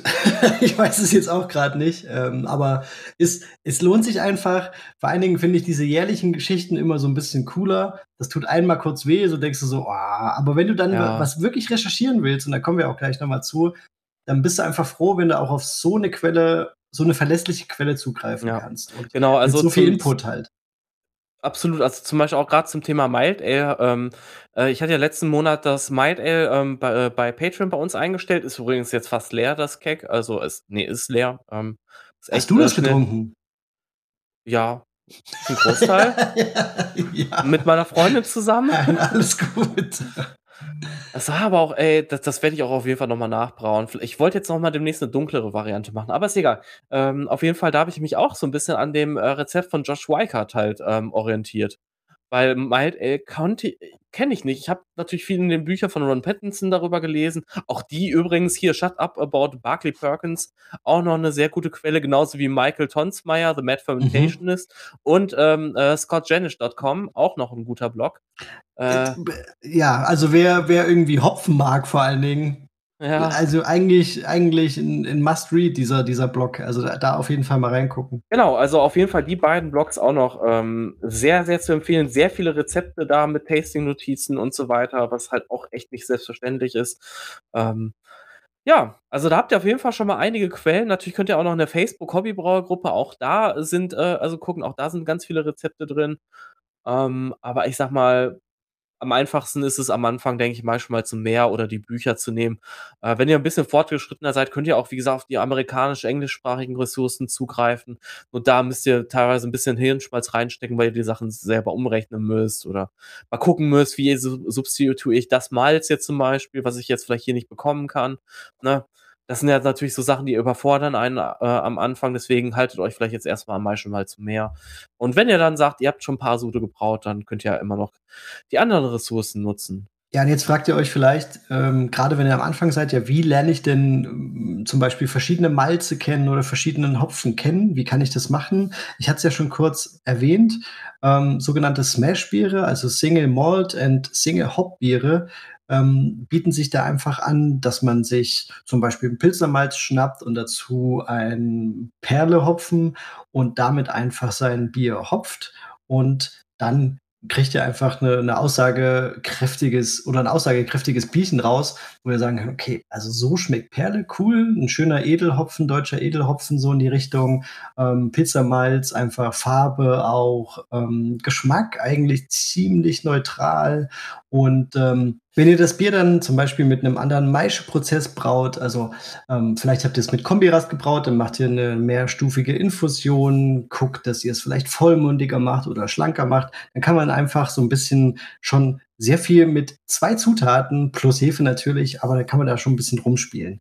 Ähm, was sich ja auch anbietet, absolut sind Split Batches, gerade wenn man wissen möchte, wie verschiedene Hefen schmecken, braut doch einfach ein Bierchen, teilt es auf in zwei Gäreimer und gibt unterschiedliche Hefen dazu, füllt ab, probiert und ihr werdet sehen, es sind ähm, je nachdem, was ihr für eine Hefe benutzt habt, absolut verschiedene Biere. Ihr könnt natürlich da auch mit Stopfhopfen ähm, experimentieren und sagen, ich möchte mal wissen, was für ein Aroma gibt eigentlich welche Hopfen, dass man da einfach zwei verschiedene mal reinschmeißt oder ähm, welche kombiniert und in dem anderen eben zwei andere. Das ist auch eine sehr gute Variante. Und äh, was, der, was der Dave auch immer wieder sagt und predigt, weniger ist mehr. Ähm, benutzt nicht gleich fünf Malze oder noch mehr und ähm, weil es irgendwo in einem Rezept steht, äh, äh, 20 verschiedene Hopfensorten und ähm, wisst dann am Ende überhaupt nicht mehr, was hat denn jetzt dazu geführt, dass das Bier eigentlich ganz geil ist oder dass es eigentlich nicht so geil ist. Deswegen ähm, sucht euch einfach wenn ihr vielleicht so ein paar Smash-Biere gemacht habt, sucht euch einfach dann so ein paar Lieblingszutaten raus, kombiniert die miteinander und fangt dann so langsam an, diese Biere ein bisschen komplizierter in Schüttung und Hopfung zu machen und vielleicht dann auch in der Gärung. Aber man muss auch dazu sagen, es gibt super geile Smash-Biere. Also das heißt nicht, ähm, weil ihr äh, irgendwie nur zwei verschiedene Zutaten beziehungsweise drei äh, benutzt, dass, dass die Biere irgendwie langweilig oder nicht komplex genug sind oder so. Also ein Münchner Dunkel, ganz klassisch, wird mit Münchner Malz gemacht. Ne? Also da, da, da gibt es da gibt's nicht, also 100 Prozent und das ist ein geiles Bierchen. Ähm, deswegen macht euch da äh, keine Gedanken. Nur weil ihr weniger Zutaten nutzt, sind eure Biere nicht weniger gut oder komplex. Genau, also ich kann euch sagen, zum Beispiel meine ja, von den ersten sechs Suden waren, glaube ich, die Hälfte Smash-Biere, Smash Pale Ales. Und ähm, ich habe immer Simcoe genommen, aber ich habe immer Malz und Hefe gleichzeitig variiert. War vielleicht auch nicht richtig, aber trotzdem ähm, war das, also hm. mir hat es auf jeden Fall viel gebracht. Ich habe das erste, weiß ich noch, mit äh, Pale Ale Malz und der M36 Liberty Bell Ale von Mangroves Jack gebraut. Das zweite Pale Ale war dann, oh, jetzt muss ich gerade überlegen, genau, das zweite war dann mit ähm, der YES 2565 mit der Kölschhefe. Wo du das halt herholst. Wieso, dass ich das noch weiß? Ja.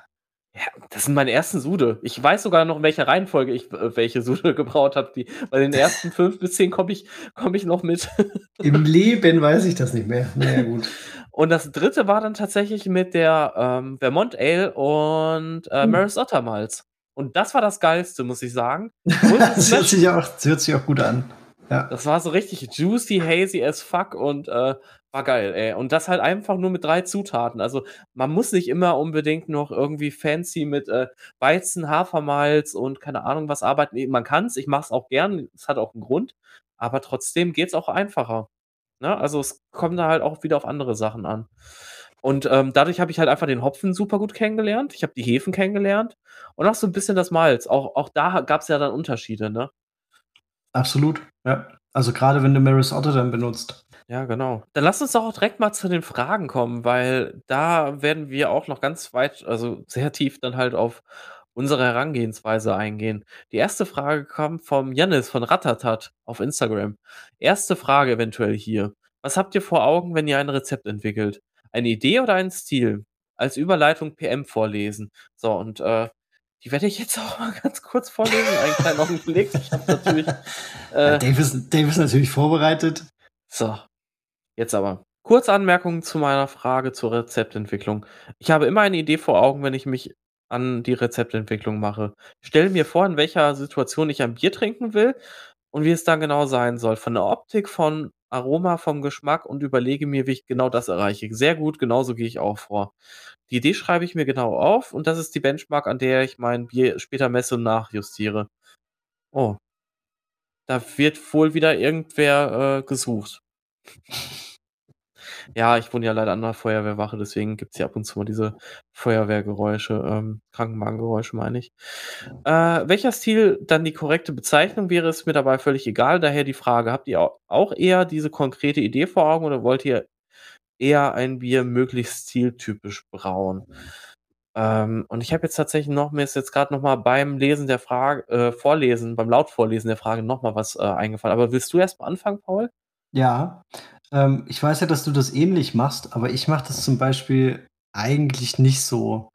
Ähm, ich bin meistens irgendwie am Stöbern, Lesen oder Podcast hören und kriege dann irgendwie so eine Idee. Das muss nicht immer unbedingt ein Bierstil oder ein, oder ein genaues Bier sein, sondern das müssen manchmal auch nur so Zutaten sein, ähm, von denen ich dann höre oder lese und denke so, okay, damit müsste man mal was brauen.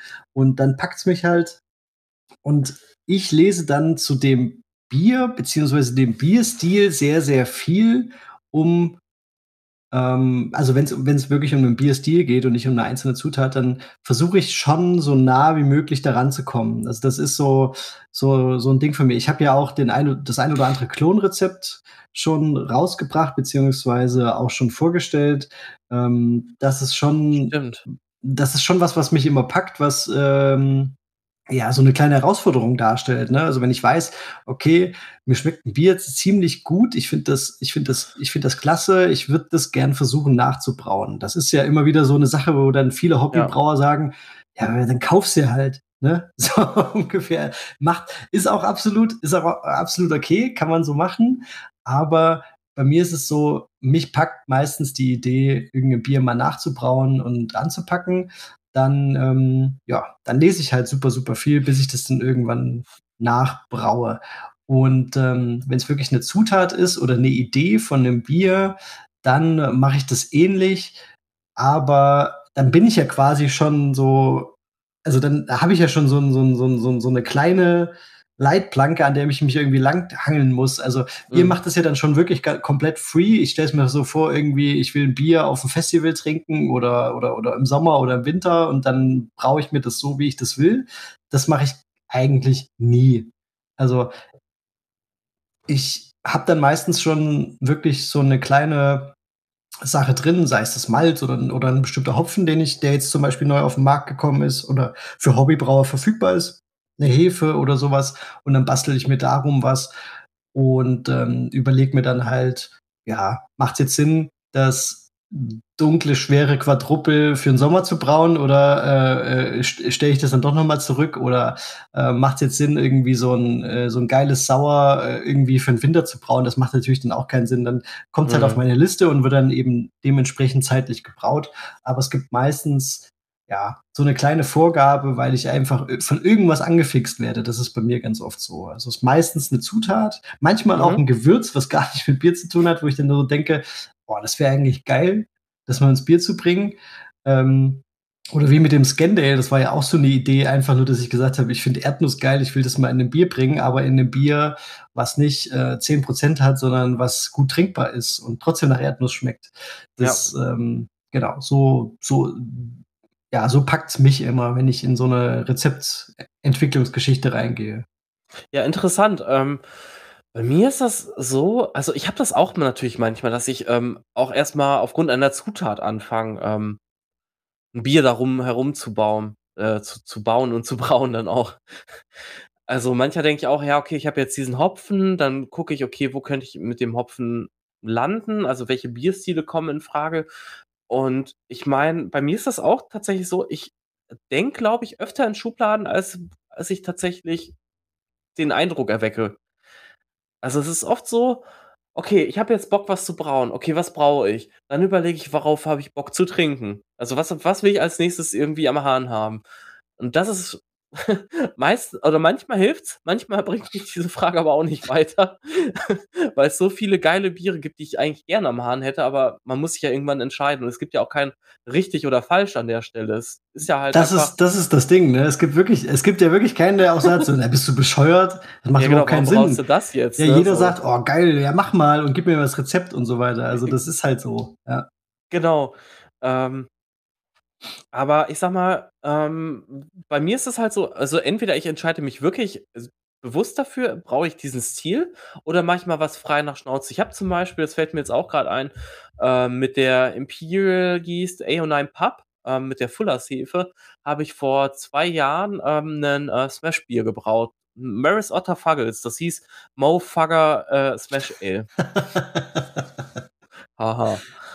Ich habe, glaube ich, zu der Zeit sehr viel Limp Bizkit gehört. Aber okay, ähm, ja, na, das das ist jetzt auch so, keine Ahnung, wo würdest du dieses Bier jetzt in 'ne Kategorie packen? Ich meine, das hatte, keine Ahnung, 20 Bittereinheiten, ähm, irgendwie 9 Plato. Das wäre wahrscheinlich irgendwie wie so 'n so 'n Golden Ale, aber ja, keine Ahnung.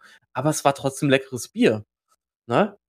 Ähm, Mhm. aber mittlerweile bin ich dann doch schon so, dass ich eher dann wirklich nach Stilen braue, aber darf, wie gesagt, auch gerne mal, ähm, einfach mal stiluntypische Zutaten verwende.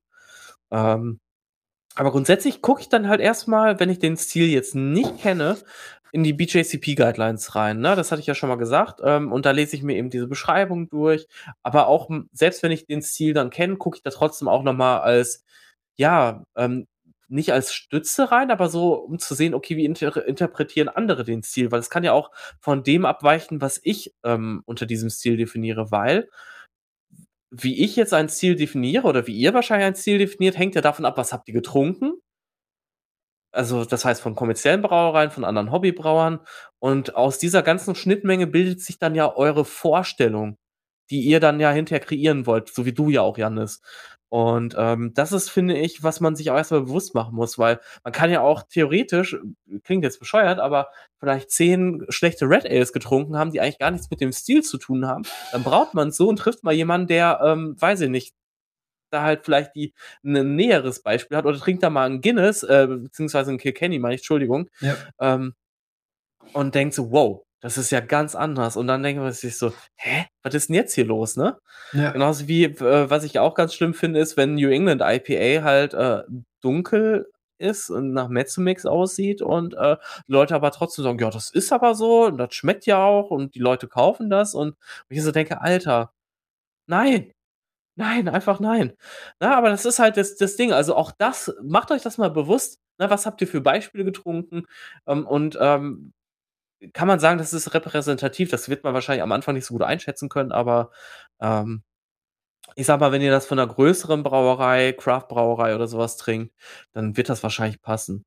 Genau, und dann schreibe ich mir, ähm, tatsächlich, ähm, einfach 'n Rezept auf Grundlage, ähm, ja, entweder von Rezepten also, grade wenn ich den Stil eben nicht kenne, ähm, äh, schreibe ich das Rezept so 'n bisschen auch auf Grundlage, ähm, von anderen Rezepten. Das heißt, also, ich gucke, welches welche welche Zutaten gehen da so ungefähr rein? Ich meine, man hat ja auch immer so 'ne Grundvorstellung, ne? Wie gesagt, wenn ich jetzt 'n Mild Ale brauen will, weiß ich, okay, das hat so Karamell-Toffee-Geschmack.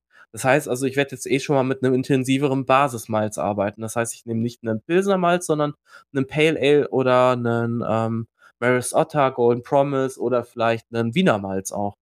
So, was ja schon mal 'n stärkeren Grundgeschmack mit reinbringt. So, okay, ähm, Karamell-Toffee kann ich wieder über, ähm ja, über Spezialmalze reinbringen, über, ähm, Karamellmalze natürlich. Also, das heißt, äh, Crystal Malt oder vielleicht halt auch 'n bisschen so ganz, ganz leichte Röstmalze. Auch die könnten noch mal vielleicht so 'ne so 'ne nussige Note mit reinbringen, wie zum Beispiel Pale Chocolate. Das ist so 'n Malz, was ich halt gerne verwende, weil's halt eben 'ne nussige Komp Komponente halt auch mit reinbringt und tatsächlich manchmal leicht schokoladig ist. Ähm und Genau, und dann kriege ich halt auch dadurch ja ein gutes Gespür, okay, was ist jetzt auch stiltypisch an Zutaten? Und dadurch kann ich ja dann halt auch mal aus so einem Stil ausbrechen und sagen: „Ja gut, ähm, äh, normalerweise macht man den Stil jetzt nicht mit, äh, Münchner Malz oder mit einer Quake oder sowas, ne, und gehe dann halt so auch mal ein bisschen an die Sache ran. Ja? Nee, nee, alles gut. Also, das so. das trifft's halt gut, dass du ähm, dass du dann halt auch sagst, ein bisschen vielleicht: „Was habe ich da?“ Und, ähm wo du einfach aus deiner Erfahrung raus sagst, ja, das kann man auch anders machen. Das muss nicht unbedingt das sein. Ne? Das genau. ist halt alles das, was wir vorhin gesagt haben. Das baut halt darauf auf, dass man einfach weiß, wie schmeckt was und wie oder oder oder was bewirkt es im Bier, im Geschmack und so weiter. Und dann kannst genau. du halt genau. natürlich auch sagen, ja, das muss jetzt nicht hundertprozentig sein. Stiltypisch wäre es, genau. für einen Wettbewerb vielleicht gut, ähm, aber für mich ähm, reicht es auch, wenn ich das so mache, oder was heißt reicht, sondern vielleicht gibt es auch noch mal einen ganz anderen Drive rein in das Bier und es ist Absolut. noch ein Ticken cooler und äh, halt ein Zacken, ja, ein Steht Zacken mehr anders. aus. Ja, genau. Steht mir ja vor, meine ich, ja. genau. Und ähm, ich sag mal, es gibt ja halt auch Stile, die geben ja schon gewisse Zutaten vor, wie zum Beispiel Weizen. Da kann, also ein Hefeweizen ohne eine Hefe, also eine, eine Hefeweizen-Hefe, ist äh, eine Weißbierhefe ist halt kein Hefeweizen. Da hast du ein Weird Ale gemacht, was ja auch ein gutes Bier ist. Und ich will das auch keinem ausreden, aber das ist dann halt kein Hefeweizen. Genauso wie ein, ähm, weiß ich nicht, äh, ein belgisches Bier ohne die belgische Hefe ist auch kein belgisches Bier. Dann hast du halt irgendwas anderes gemacht. Keine Ahnung. Irgendein obergäriges Bier oder ein Lagerbier vielleicht, wenn du es mit der Lagerhefe gemacht hast. Aber es ist dann halt kein belgisches Bier. Selbst wenn du Kandiszucker genommen hast und Belgian Pilsner Malt und was weiß ich alles. Na, deswegen. Ja, es gibt so ein paar, es gibt so ein paar Parameter, die sind einfach wichtig. die sind gesetzt, genau. Weil die sind ja, halt je nachdem, was du haben willst. Also wie du sagst, ja. die schmecken dann vielleicht trotzdem gut, aber ja, es macht halt keinen Sinn, äh, eine Lagerhefe in einem belgischen Bier zu nehmen. Also. Nee. Ne? Ganz genau.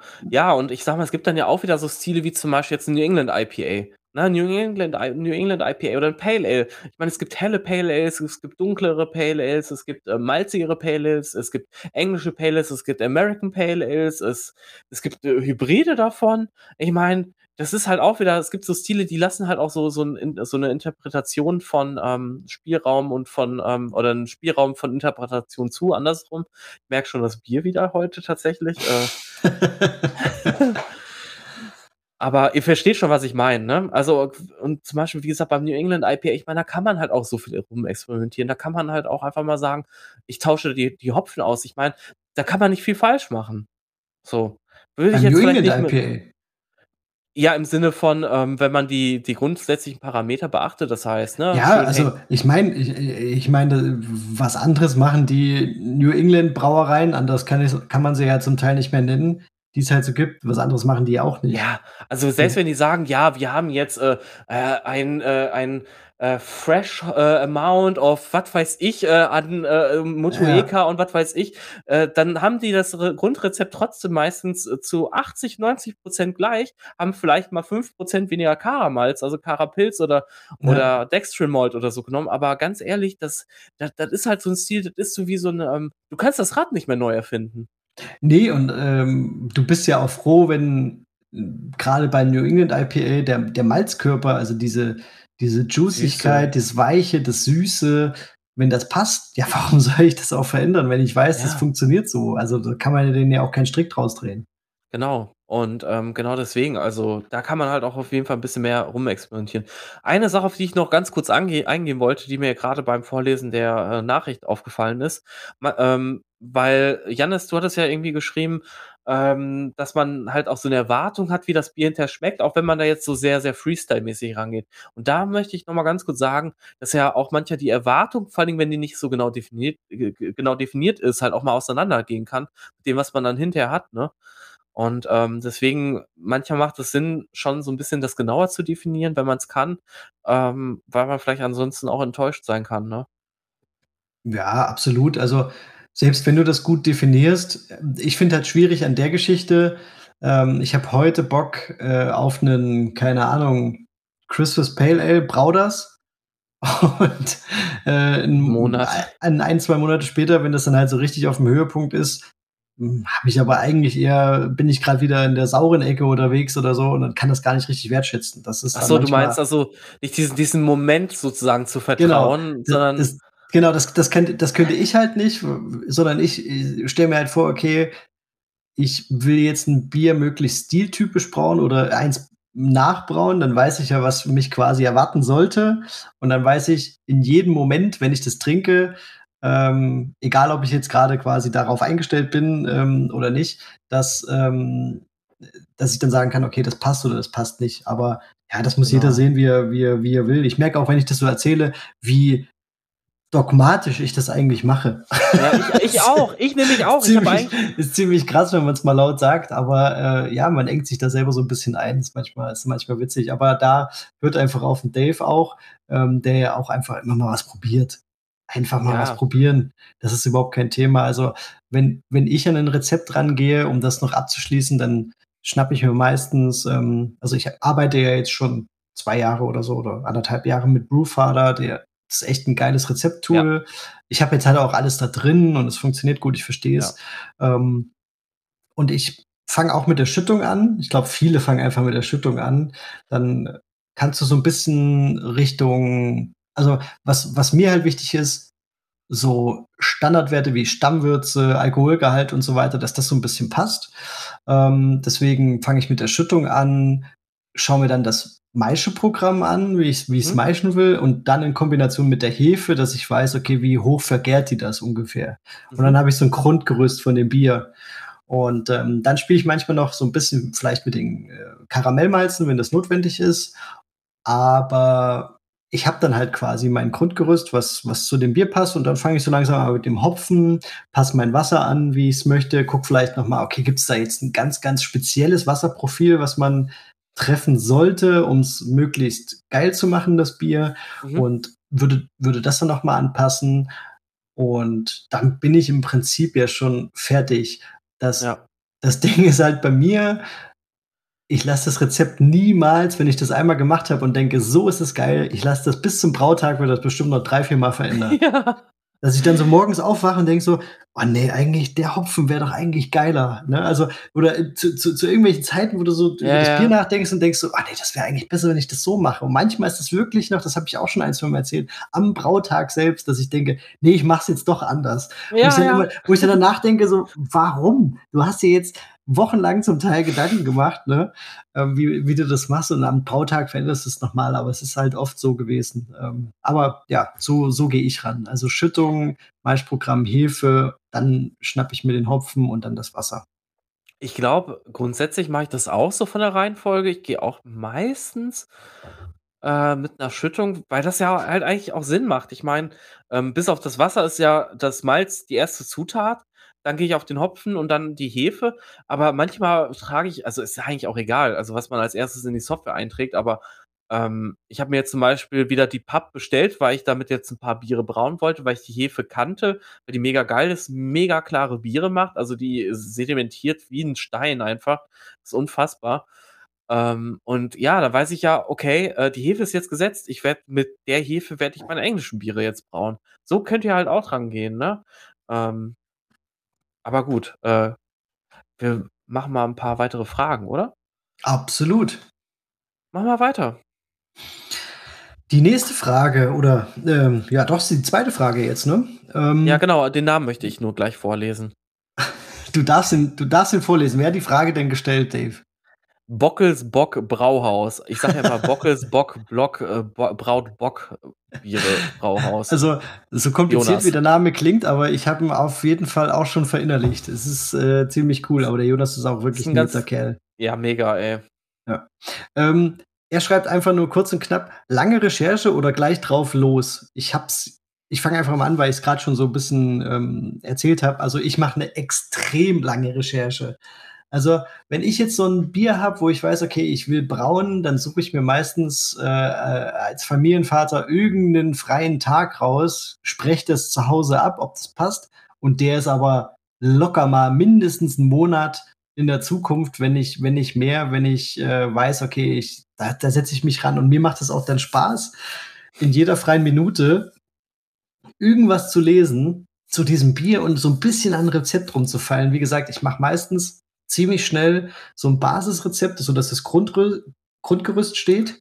Und dann schraube ich dran rum, weil ich da noch was lese oder weil äh, Scott Jenisch sagt, okay, den Hopfen gibt man aber eigentlich bei so und so viel oder ne, oder der Hopfen ist geil und der nicht oder wie auch immer oder ich lese irgendwas in irgendwelchen ja. Blogs zu belgischen Bieren. Ähm, der kann das ist da nicht so geeignet, dann lieber den D180 und äh, davon mehr oder wie auch immer. Also mir macht das richtig Spaß. Also ich bin in, in der Recherche ja. verliere ich mich auch so ein bisschen. Kenne ich. Also, ich muss sagen, bei mir ist das sowohl als auch. Es gibt Rezepte, die äh, die habe ich wirklich in fünf Minuten eigentlich zusammengeschrieben und dann bleiben die auch so. Jetzt beim Cream Ale war das so.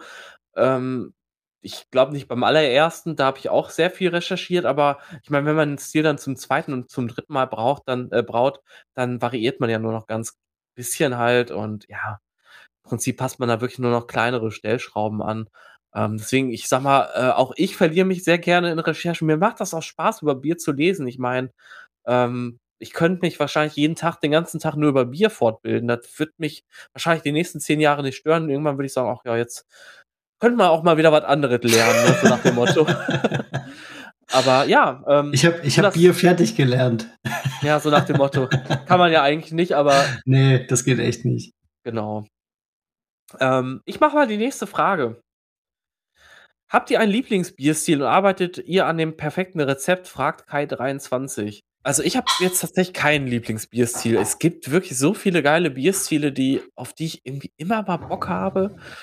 Ähm, es gibt aber so bestimmte Rezepte, an denen ich echt nicht mehr rumfall, beziehungsweise nicht mehr viel rumfall, weil ich gemerkt habe, die Basis stimmt, eigentlich muss ich da nichts mehr machen. Und wenn ich das dann mache, ist es nur so aus Interesse, aus Neugier. Oder zum anderen einfach auch, weil ähm, vielleicht manche Leute sagen, hey, ähm, die haben zum Beispiel jetzt gerade nicht den Zugang zu der Hefe oder zu dem Malz oder so. Beim Red Ale zum Beispiel habe ich halt auch ein bisschen mal rumexperimentiert, mal mit verschiedenen, ähm, mal mit der Oslo habe ich das auch gebraut, um mal zu sehen, okay, was passiert dann da halt. Dafür habe ich noch fruchtigere Hopfen ausgesucht. Und ja, das Ergebnis war sehr ähnlich irgendwie, aber doch anders. Und ähm, genau, ähm, aber es gibt natürlich, also immer wenn ich wieder einen Stil auspacke, wie jetzt zum Beispiel das Cream also ich denke mal, bei dem Bier würde würd ich jetzt sagen, da bin ich schon sehr, sehr nah beim perfekten Rezept, das mir gut schmeckt. Äh, das heißt aber nicht, dass ich da aufhören, aufhören werde, da komplett dran rumzudoktern, sondern vielleicht werde ich auch mal mit Reis ein bisschen brauen. Ich habe ja jetzt wieder, äh, ich habe Minutenreis gefunden im Supermarkt bei Rewe Uncle für 99 Cent. Nee, äh, das war mega geil. Ähm, Uncle Ben's ist nämlich richtig teuer. Da zahlst du 1,70 pro Packung. Die ich habe jetzt für, ja, ich habe jetzt für 99 Cent äh, Rewe Instant Reis gefunden. Geil. 250 Gramm Beutel für 99 Cent. Der ist komplett vorverkleistert. Den kann man einfach direkt mit einmeischen. Dafür gut, ist der ne? ja gemacht. Genau, genau zum Maischen. Nicht zum Essen. Der ist nur zum Maischen, genau. genau. Ja, also deswegen, ähm, kann ich jetzt nur sagen, ich mache das ein bisschen anders. Prost, Paul. Prost. Ähm, ja, also ich mach's. Was trinkst du da eigentlich? Ach so, ja, genau, kann ich auch mal ganz kurz sagen. Ich habe mir, ich wohne ja jetzt auf dem Dorf und da hat mir ja auch immer mal ein Kastenbier da. Und ich habe einfach mal was riskiert, beziehungsweise ich kenne die Brauerei eigentlich, Bosch. Bosch? Die sind ja. doch äh, ähm, ähm, ähm im Münsterland zu Ostwest nee, Ostwestfalen. Bad Lasfe ist das. Wo auch immer das ist. Bosch? Mhm. Das ist, meine ich, äh, bei, ähm, oh, wie heißt denn das? Detmold, die Ecke. Okay. Das also das gibt das gibt's hier relativ viel. Ähm, und ich habe mir einfach mal das Braunbier geschnappt von denen und bin ziemlich begeistert. Also da liefen schon ein paar in den, in den Paul rein von, diesem, von diesen leckeren Braunbierchen. Ähm, wer auf sowas steht, ein bisschen dunkler halt. Also ich kann es hier mal in die Kamera halten für dich, Dave. Warte. Ähm, fast, oh, schon ja. so ein, fast schon so ein. Hier ist es ein bisschen, hier ist es sogar ein bisschen heller, finde ich es in der Kamera, genau. äh, als es ist. Es hat so, so einen kleinen rötlichen Touch. Ziemlich cool. Also ich finde es sehr, sehr lecker. Relativ schlank. Ähm, hat so eine dezente, ich würde sagen, Hopfennote nach ähm, roten Beeren. Ganz cool. Mhm. Und ansonsten ganz, ganz äh, clean, klassisch, lecker.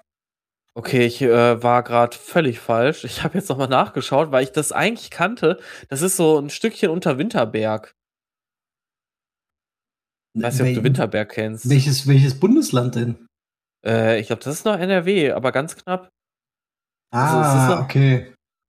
Äh, Olpe, Gummersbach, Schmallenberg ist dann mhm. äh, in der Nähe und ja, äh, direkt dahinter ist Marburg. Ja, also Marburg, Marburg, ist aber Hessen. Genau, aber Marburg ist wahrscheinlich nur 30, 40 Kilometer von da weg. Ah, ich glaube, ich, ich habe das auch schon mal gehört vom, vom guten alten Brauonkel, den wir ja hier öfter oh. erwähnen. Der hatte auch schon, glaube ich, den ein, das ein oder andere Bosch-Bierchen in mhm. seinen Tastings, beziehungsweise im Keller und vielleicht habe ich auch schon mal eins getrunken. Auf jeden Fall gibt es das hier relativ viel und ähm, also auch verschiedene Biers, Bierstile. Hm, ich habe einfach mal das Braunbier mir geschnappt und ähm, ja, schmeckt mir gut, muss ich sagen. Ja. Äh, Dave, was war die Frage?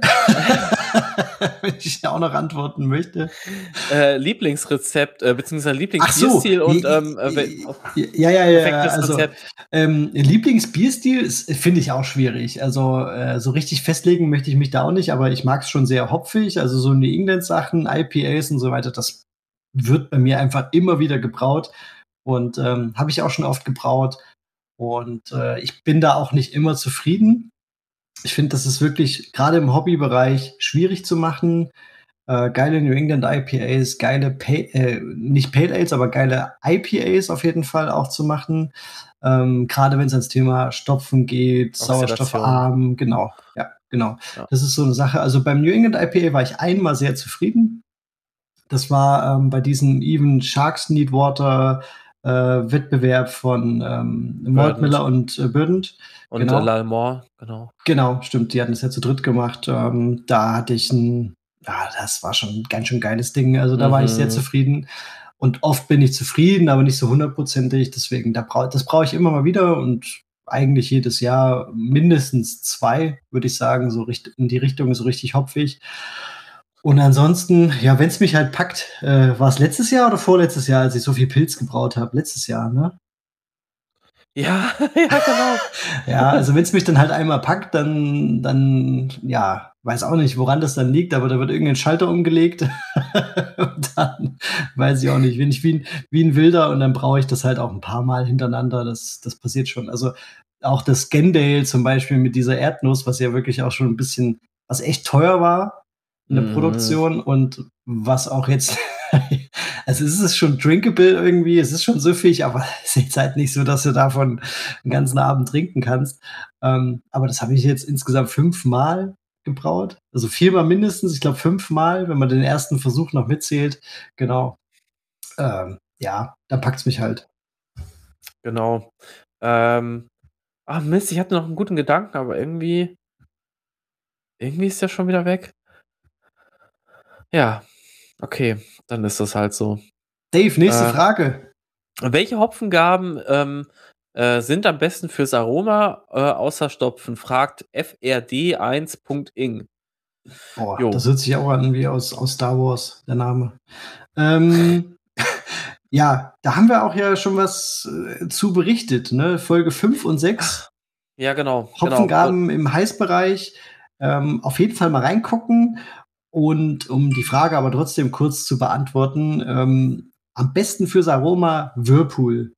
Also Whirlpool ja. finde ich wirklich, äh, gerade wenn es in Richtung IPA geht und so weiter, es reicht nicht nur krass zu stopfen, sondern eigentlich muss ja. der Hopfen, das haben wir, glaube ich, auch dort äh, ausführlich erwähnt, in, in jeder Phase am Ende des Heißbereichs irgendwie kommen. Also auch verschiedene Hopfengaben, gerade noch im Kochen so ab 10, 20 Minuten, da in regelmäßigen Abschnitten immer mal wieder was reingeben, bringt einfach absolut was. Und äh, gerade Whirlpool ist, ist halt so ein, ich meine, nicht umsonst machen ja auch die großen äh, Player, die irgendwelche geilen New England IPAs machen, die haben krasse Whirlpool-Anlagen, die mhm. einfach einen Haufen Hopfen abkönnen müssen. Ja, und das ist dass einfach, die Filter da nicht verstopfen. Ja, genau. So. Also die sind halt genau darauf ja. angelegt. Das ist halt krass und äh, ja, das ist nicht umsonst so. Genau, also ähm, zu dem Thema auch nochmal ganz kurz so Whirlpool-Hopfung. Ich sag mal, was ich auch gehört habe, ist so die andere Seite, so dass ähm, viele jetzt mittlerweile sagen, und ich verstehe dieses Argument auch, äh, Whirlpool-Hopfung ist ja eigentlich wieder nur so, okay, wir kleine Hobbybrauer versuchen irgendwie so die großen Brauer so ein bisschen zu imitieren, von wegen, naja, weil die machen ja eine Whirlpool-Hopfung nur wegen der Nachisomerisierung, weil bis die halt einen 20 Hektosud oder 60 Hekto oder keine Ahnung, 100 Hekto vielleicht auch abgekühlt haben, dauert das Ganze natürlich viel länger, als wenn wir unsere 20, 50 Liter irgendwie runterkühlen. Ähm, und deswegen geben die den Hopfen quasi halt erst so spät dazu, damit quasi aus dieser Hopfengabe, das haben wir auch bei unserem Just Fuse It gesehen. Ne? Ich meine, auch da, wenn wo ich jetzt am, am äh, neuen Rezept gearbeitet habe, ähm, am, am, am äh, quasi Heimbrauerrezept, also, das musst du komplett umbauen, weil ich meine, du hast, also, wir haben ja quasi nur die Whirlpool-Hopfen gemacht als Bitterhopfengabe, damit wir überhaupt Bittereinheiten haben, mhm. weil das schon ausgereicht hat bei der großen Menge an Bier, bei der Menge an Hopfen und bis das runtergekühlt ist und so weiter. Ähm, weil es ja auch anders runtergekühlt wird, weil es ja mit einem Plattenwärmetauscher gekühlt ist, äh, gekühlt wird. Können wir auch noch mal irgendwann in Ruhe erzählen, was da die Unterschiede sind. Jedenfalls, ähm, deswegen muss man halt auch sagen, ich habe jetzt zum Beispiel ja auch beim Cream Ale habe ich ja fünf Minuten vor Kochende noch eine Hopfengabe gemacht.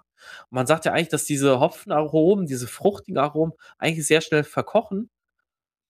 Aber ich glaube eigentlich, dass fünf Minuten nicht reichen würde, um, um die komplett, äh, ja, mm -mm. verkochen zu lassen. Mm und ähm, deswegen glaube ich, dass man auch viele Sachen einfacher machen könnte und die zum Beispiel, ja, eben vereinfachen könnte.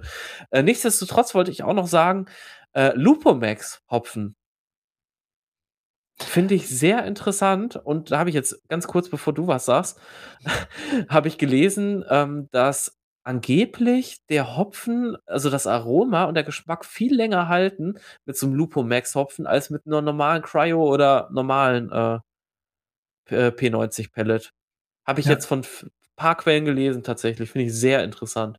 Ähm, das ist auch was, äh, was mich absolut interessiert, was ich mir dieses Jahr mal wieder auf den Plan geschrieben hatte. Ich hatte es letztes Jahr auf dem Plan, war dann aber irgendwann äh, Blog und Insta müde und hab's ja und auch braumüde und hab's dann einfach auch gelassen. Ähm, aber ich wollte da auch noch mal Richtung IPA gehen und versuchen im Heißbereich Whirlpool ähm, diese Hopfen Inkognito. Produkte wie, genau, Incognito, da gibt's ja verschiedenste Sachen jetzt mittlerweile von verschiedenen Herstellern mhm. und Anbietern, ähm, die einfach mal vielleicht miteinander zu vergleichen, beziehungsweise ein Bierchen damit zu brauen und einfach zu gucken, was ist, wenn ich den Hopfen quasi als ja, äh, was ist das? Eine Art Sirup, Öl, äh, Öl äh, genau. nutze. Sieht oder was ist, aus. Ja, das sieht, sieht echt nicht appetitlich aus. Ähm, oder was ist, wenn ich den Hopfen quasi als, als, als normalen Pellet und ne, oder vielleicht auch als Cryo nehme ähm, und es damit, damit braue und ähm, dann so irgendwie im Abstand von ein, zwei Tagen ins Gärfass bringen und dann einfach miteinander vergleichen, das wäre schon auch vielleicht nochmal interessant. Vielleicht wäre das eine Folge auch für den Podcast. Ich meine, ähm, äh, wenn ihr auf sowas Bock habt, schreibt uns das einfach in die Kommentare, wenn euch sowas interessieren würde. Genau. Äh, das ist ja auch das Coole, dass mittlerweile auch Hobbybrauer da zu Kleinstmengen Zugriff haben. Ja. Ähm, Gerade so Maltmiller, ich weiß gar nicht, äh, ob das noch mehr anbieten. Ich habe jetzt noch nicht mal recherchiert seit letztem Jahr, aber Maltmiller ja. habe ich das gesehen, da gibt es so kleine Döschen. Das ist einfach Wahnsinn, dass das eben auch Hobbybrauern zugänglich ist. Also ja. wir kriegen es dauert manchmal vielleicht ein Eckchen länger, aber wir kriegen eigentlich zu allen neuen Sachen, die so auf den Markt geschmissen werden, kriegen wir auch irgendwie Zugang und das ist schon cool. Ja, mega. Und, und Lupomax, wer es nicht kennt, das ist quasi so ein Hopfenprodukt von Bart Haas, äh, die das irgendwie entwickelt haben und ist auch so in Richtung Cryo, aber nochmal anders. Also die, die schaffen es oder, oder sagen zumindest, dass sie schaffen, äh, diese Variabilität, was ja so Hopfen einfach mit sich bringen, weil es ein Naturprodukt ist, was das Aroma angeht und so weiter, ähm, komplett austarieren. Ähm, ich weiß nicht mehr genau, wie die das machen. Da gibt es eine Folge bei Philosophy, wo die da ein bisschen genauer drauf eingehen. Finde ich sehr interessant auch. Aber grundsätzlich ähm, schaffen die es wohl, also sagen die, wie gesagt, zumindest, dass halt der Citra aus 2020 genauso schmeckt wie der Citra aus 2021 und so weiter und so fort. Und mittlerweile haben die, die haben Citra, die haben Mosaik, Sabro, Galaxy, glaube ich, die haben äh, Saats. Die haben Saats, also du könntest ein Lagerbier mit Lupomax-Hopfen machen. Voll mhm. geil. Ähm, und ich, ich weiß, ich glaube, das wäre ein Thema für, für den Podcast. Ich glaube, das sollten wir uns mal vielleicht, ähm, ja, sollten wir uns mal überlegen, wie wir da irgendwie drankommen ja, und was wir, wir da Wir müssen können. ja auch ein bisschen mit der Zeit gehen. Ähm, ich meine, dass da auf jeden Fall die, der Grünanteil, also das, was quasi nicht notwendig ist, was du halt ja. halt bei den Pellets immer noch mit dabei hast, dass das halt absolut minimiert wird und die das deshalb halt schaffen, ähm, da so eine gleichbleibende Qualität reinzubringen, was auch das Aroma angeht. Äh, aber du hast recht. Wir müssen, wir müssen ja ein bisschen mit dem Zahn der Zeit gehen, Dave. Ja. Ne? Abs absolut. Wir können hier nicht immer nur Cream Ale, Cream Ale, Cream Ale machen. Wir müssen auch mal, wir müssen auch mal ein bisschen Lupo Max in unser äh, äh, Tschech Pilsner hauen. oh, das wäre, ich glaube, das ist schon geil, ey. Da das, so, das, so, ich hätte so, richtig so, Bock da drauf. So ein geiles buttriges Pilsner zu machen und dann so ein äh, Saaz äh, im, im, im Whirlpool ja. unterzubringen. Richtig Einfach krass. wieder Kombi-Rast mit der und dann die 3470 reinknallen, das gehen. Ich sag's dir. Also, das ist wirklich was, es kann ich, es kann ich nur aus eigener Erfahrung und dann auch auf einer größeren Anlage, das muss man auch noch dazu sagen. Also auf meiner kleinen Hobbybrauanlage und dann auf einer 150 Liter Anlage. Ist jetzt nicht viel größer, aber trotzdem. Aber schon anders. Schon anders.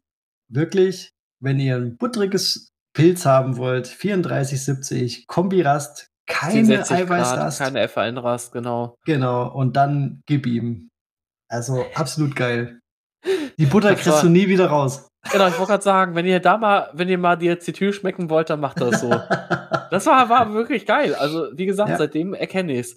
Ähm, lass mal weitermachen. Und zwar der Ronald Santos. Äh, Oh, der, ja der, steht auch auf jeden Fall mit ja. auf dem Treppchen und kriegt einen, äh, einen Pokal mit überreicht mit dem Christian auch. Tille zusammen.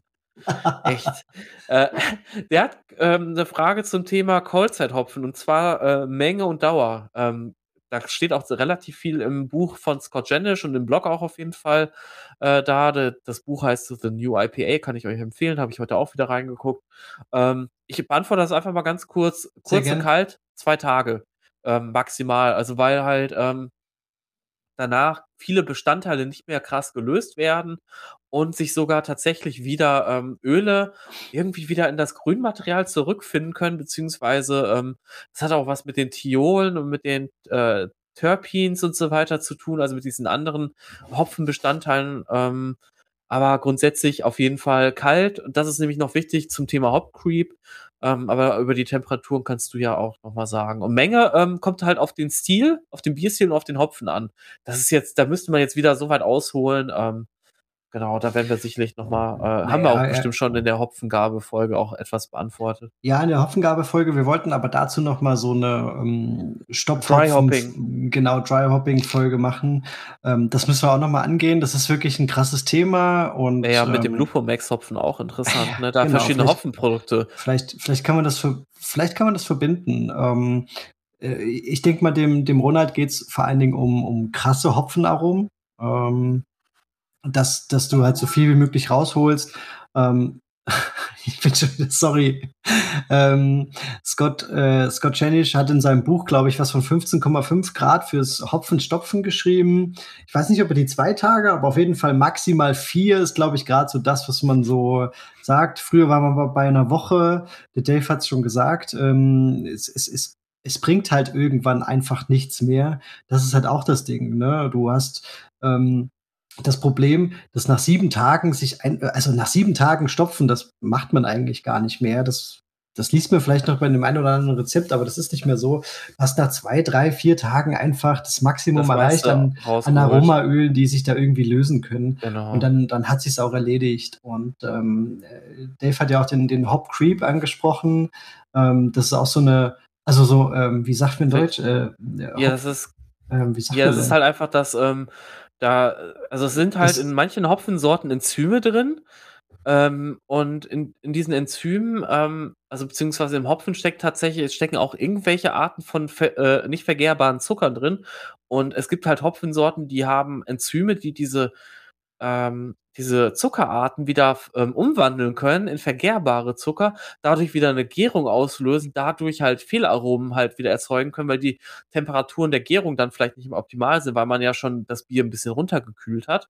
Und das nennt man dann Hop Creep. Das führt auch nicht nur dazu, dass das äh, Bier Diacetyl haben kann, sondern halt auch, oder andere Fehlaromen, sondern halt einfach auch in der Dose weitergärt und oder in der Flasche und dazu dann halt auch zu Flaschenbomben führen kann. Oder Dosenbomben. Genau. Und ähm, also ihr merkt schon, das ist ein, ein, ein, krasses Thema. Auf jeden Fall das Buch, das haben wir jetzt schon mehrfach erwähnt, das steht auf jeden Fall in den Show Notes. Schaut mal rein. Ich weiß nicht, wie oft ich das auch schon gelesen habe.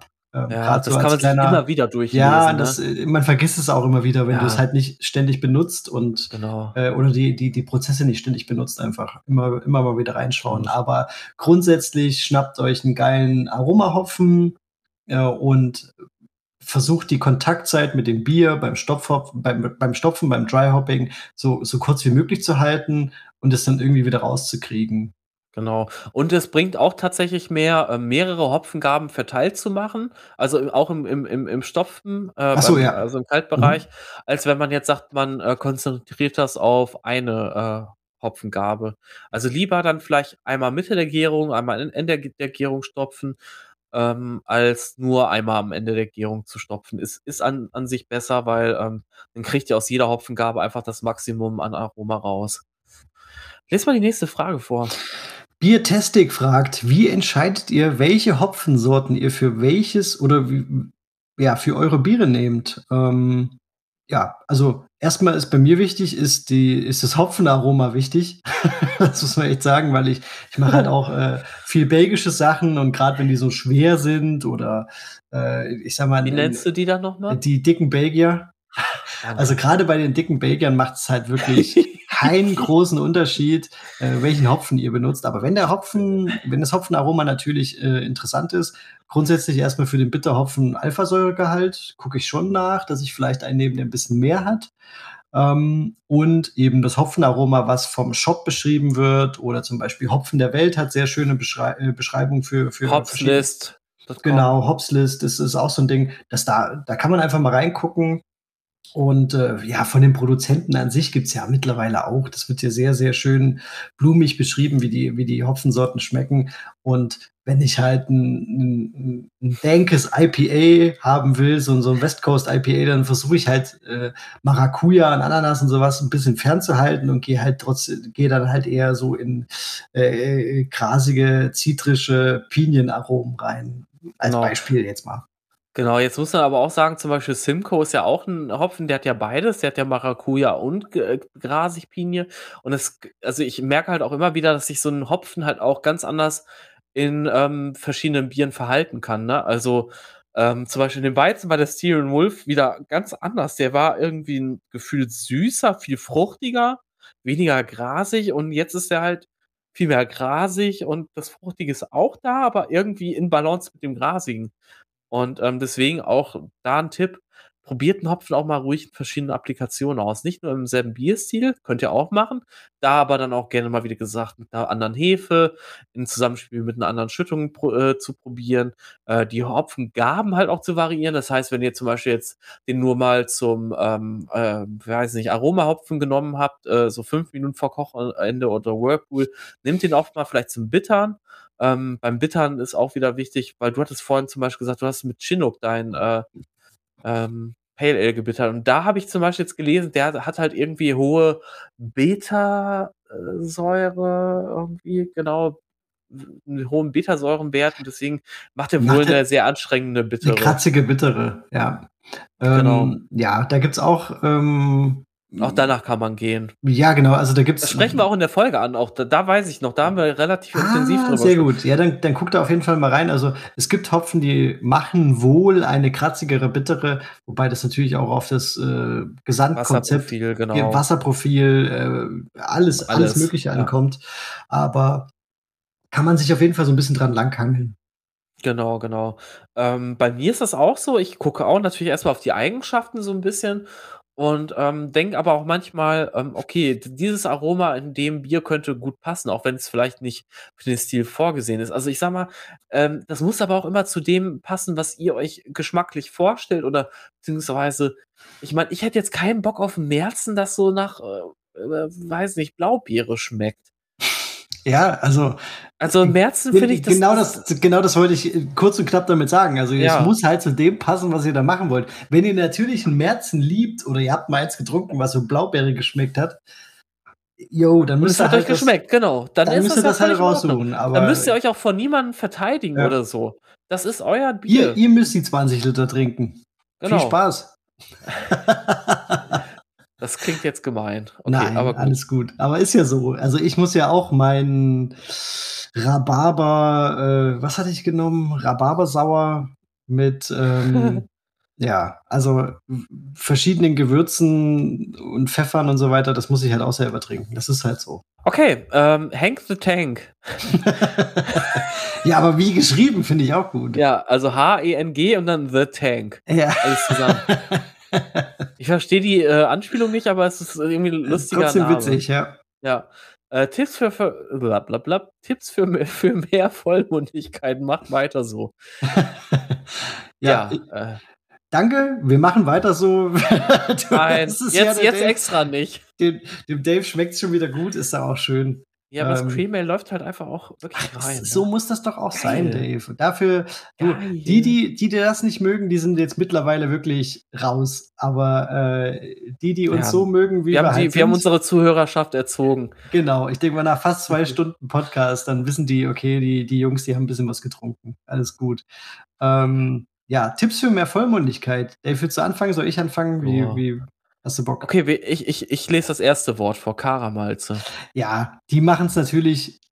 Also, wenn ich Vollmundigkeit höre, dann ist natürlich auch das, das erste Ding, okay, ich suche mir irgendwie so ein paar geile Karamellmalze äh, die so Honig vielleicht imitieren, so ein bisschen toastig schmecken, äh, ne? so, so in die Richtung gehen und äh, karamellig halt schmecken, Süße reinbringen weißt du, ins Bier, ist halt natürlich absolut, absolut cool. Weißt du, welches Malz ich auch unbedingt immer noch probieren will? Da war ich so gehypt, als die vor einem Jahr, glaube ich, das äh, announced haben. Äh, was, was ist los? Ja, welches kommt denn jetzt? Ach so. Ja, tatsächlich bin ich auch mal auf dem Malz geil. Das ist äh, das Brown Porter äh, von ähm, ähm, ähm, The Swan aus, aus okay. Nederland. Also ja, ein, die haben ein richtiges Braunmalz quasi, so in die, in die ja, Richtung. so, so, so ein so, altertümliches, so, ein bisschen. Ja, genau, irgendwie so. Also es mhm. ist wohl ein diastatisches Malz eben. Also was sich halt auch, was genug enzymatische Kraft hat, um ah. äh, sich selber zu verzuckern. Also auch in der 100% Schüttung gehen das würde? Ich jetzt, ja, also wenn ich das noch richtig im, im Kopf habe, ja, angeblich Krass. ja. Okay. Aber ähm, das klingt echt interessant. Die haben das halt auch wirklich so, ähm, ne, auch so mit der Geschichte dahinter so ein bisschen so promoted und mhm. ich finde das sehr interessant. Ich würde das gerne probieren. Ähm, äh, ich muss da mal gucken, ob ich da drankomme. Klingt gut. Ja, genau. Passt auch, passt auch irgendwie zu dir, so englische Bierstile oh, ähm, ja. und so weiter, finde ich. Müsste, find wir ich müssen cool. ja mal irgendwann äh, zusammen mal meinem ganz lieben Freund, dem Jan, äh, Hamburg Hophead, mal einen Besuch abstatten. Ähm, oh ja. Und dann äh, in Circle 8 gehen, da ist jetzt nämlich auch Seaman Ales on tap und ähm, also Circle 8 und, und der Seaman Ales, die sind ja beide Engländer. Und äh, Circle 8 macht einfach so geile Biere. Und da wärst äh, drei, du im Himmel. 3,50 für ein Glas gezapft, 0,3. Hammer. Ey, und das schmeckt, Alter, der hat's richtig drauf, ne? Geil. Also, also äh, eigentlich egal welches Bier, aber ich würde mit dir gerne auf jeden Fall mal wieder eins trinken gehen. Wir sehen uns ja, ja immer nur hier so über, ne? Ja, naja. also virtuell. Ja, okay. Naja. Ähm, aber ich komme dich mal bald besuchen. Wir sind ja Sehr beide geboostert. Ähm, genau, ähm, höher Maischen, auch noch so eine Sache. Also ja. ähm, die Temperatur einfach von, vom Maischeverfahren anpassen. Ähm, ihr könnt ja zum Beispiel einfach eine Kombirast auch bei 70 oder 71 Grad machen. Ich habe, glaube ich, das höchste, was ich gemacht habe, waren, glaube ich, 71 Grad sogar. Und nee, 70. Sportlich, 70. das habe ich auch noch nicht gemacht. Also wenn, wenn ich Richtung Vollmundigkeit gehe, ist so bei 69 Schluss bei mir. Aber ja, warum nicht? Warum nicht?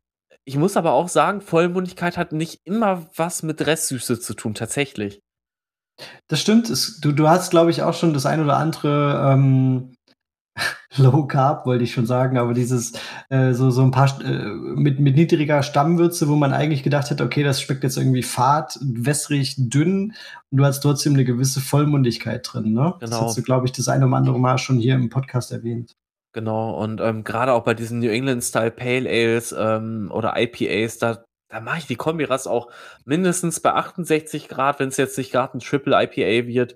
Ähm, ansonsten ähm, auch gerne 69, 70, also weil das bringt wirklich total viel.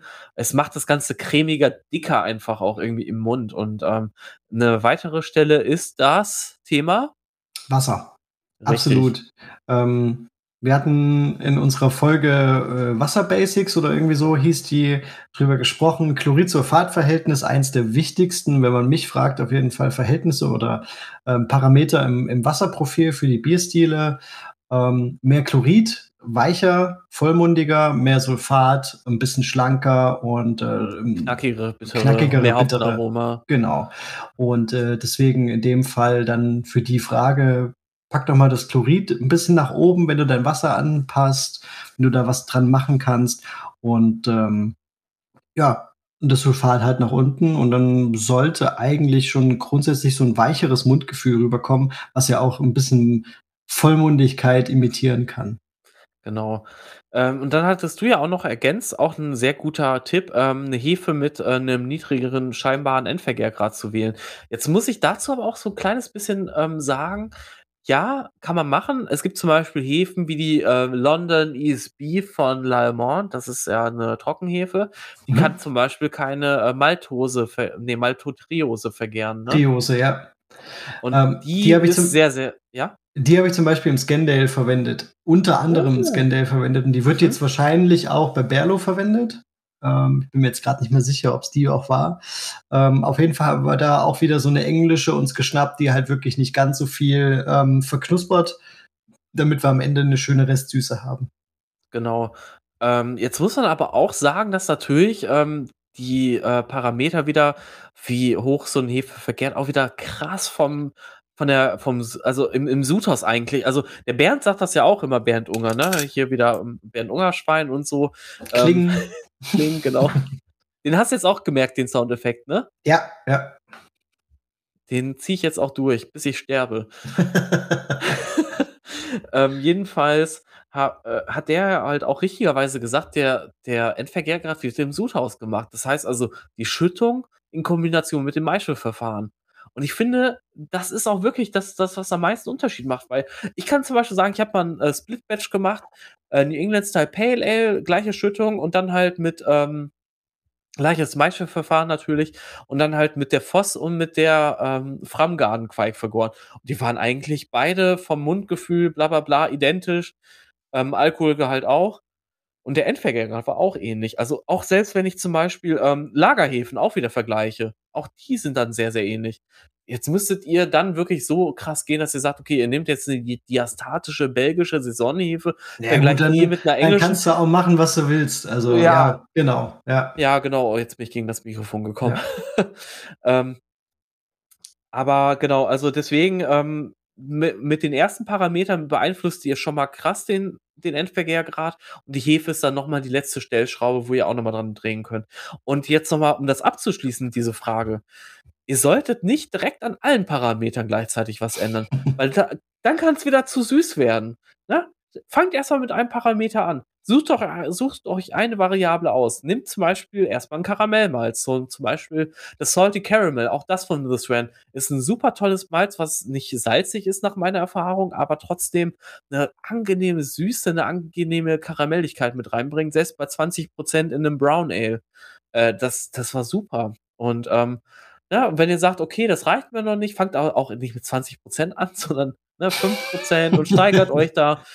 Ja, das kann ja auch mal einfach Vollmundigkeit in den Märzen zum Beispiel sein, dass ich das mehr ein bisschen, weißt du, dass ich das ein bisschen weicher, ein bisschen voller haben möchte. Genau. Ähm, aber genau. Nicht, nicht direkt zu viel auf einmal wollen. Nee, das würde ich auch sagen. Aber das kommt halt auch darauf an, will ich ein bestehendes Rezept, was ich habe, anpassen, weil mir was nicht weil mir was nicht passt, und zwar hat der Körper des Bieres, oder will ich von vornherein quasi in Richtung Vollmundigkeit? Und da kann man natürlich auch alles schon reinballern ähm, und kann dann nach und nach, wenn man das nochmal braucht, vielleicht nochmal eine, eine, eine Stellschraube irgendwie zurück ähm, drehen und sagen, okay, ich nehme jetzt mal eine andere Hefe oder ich äh, maisch doch noch mal ein bisschen niedriger, weil das war mir doch ein bisschen zu süß, die Geschichte.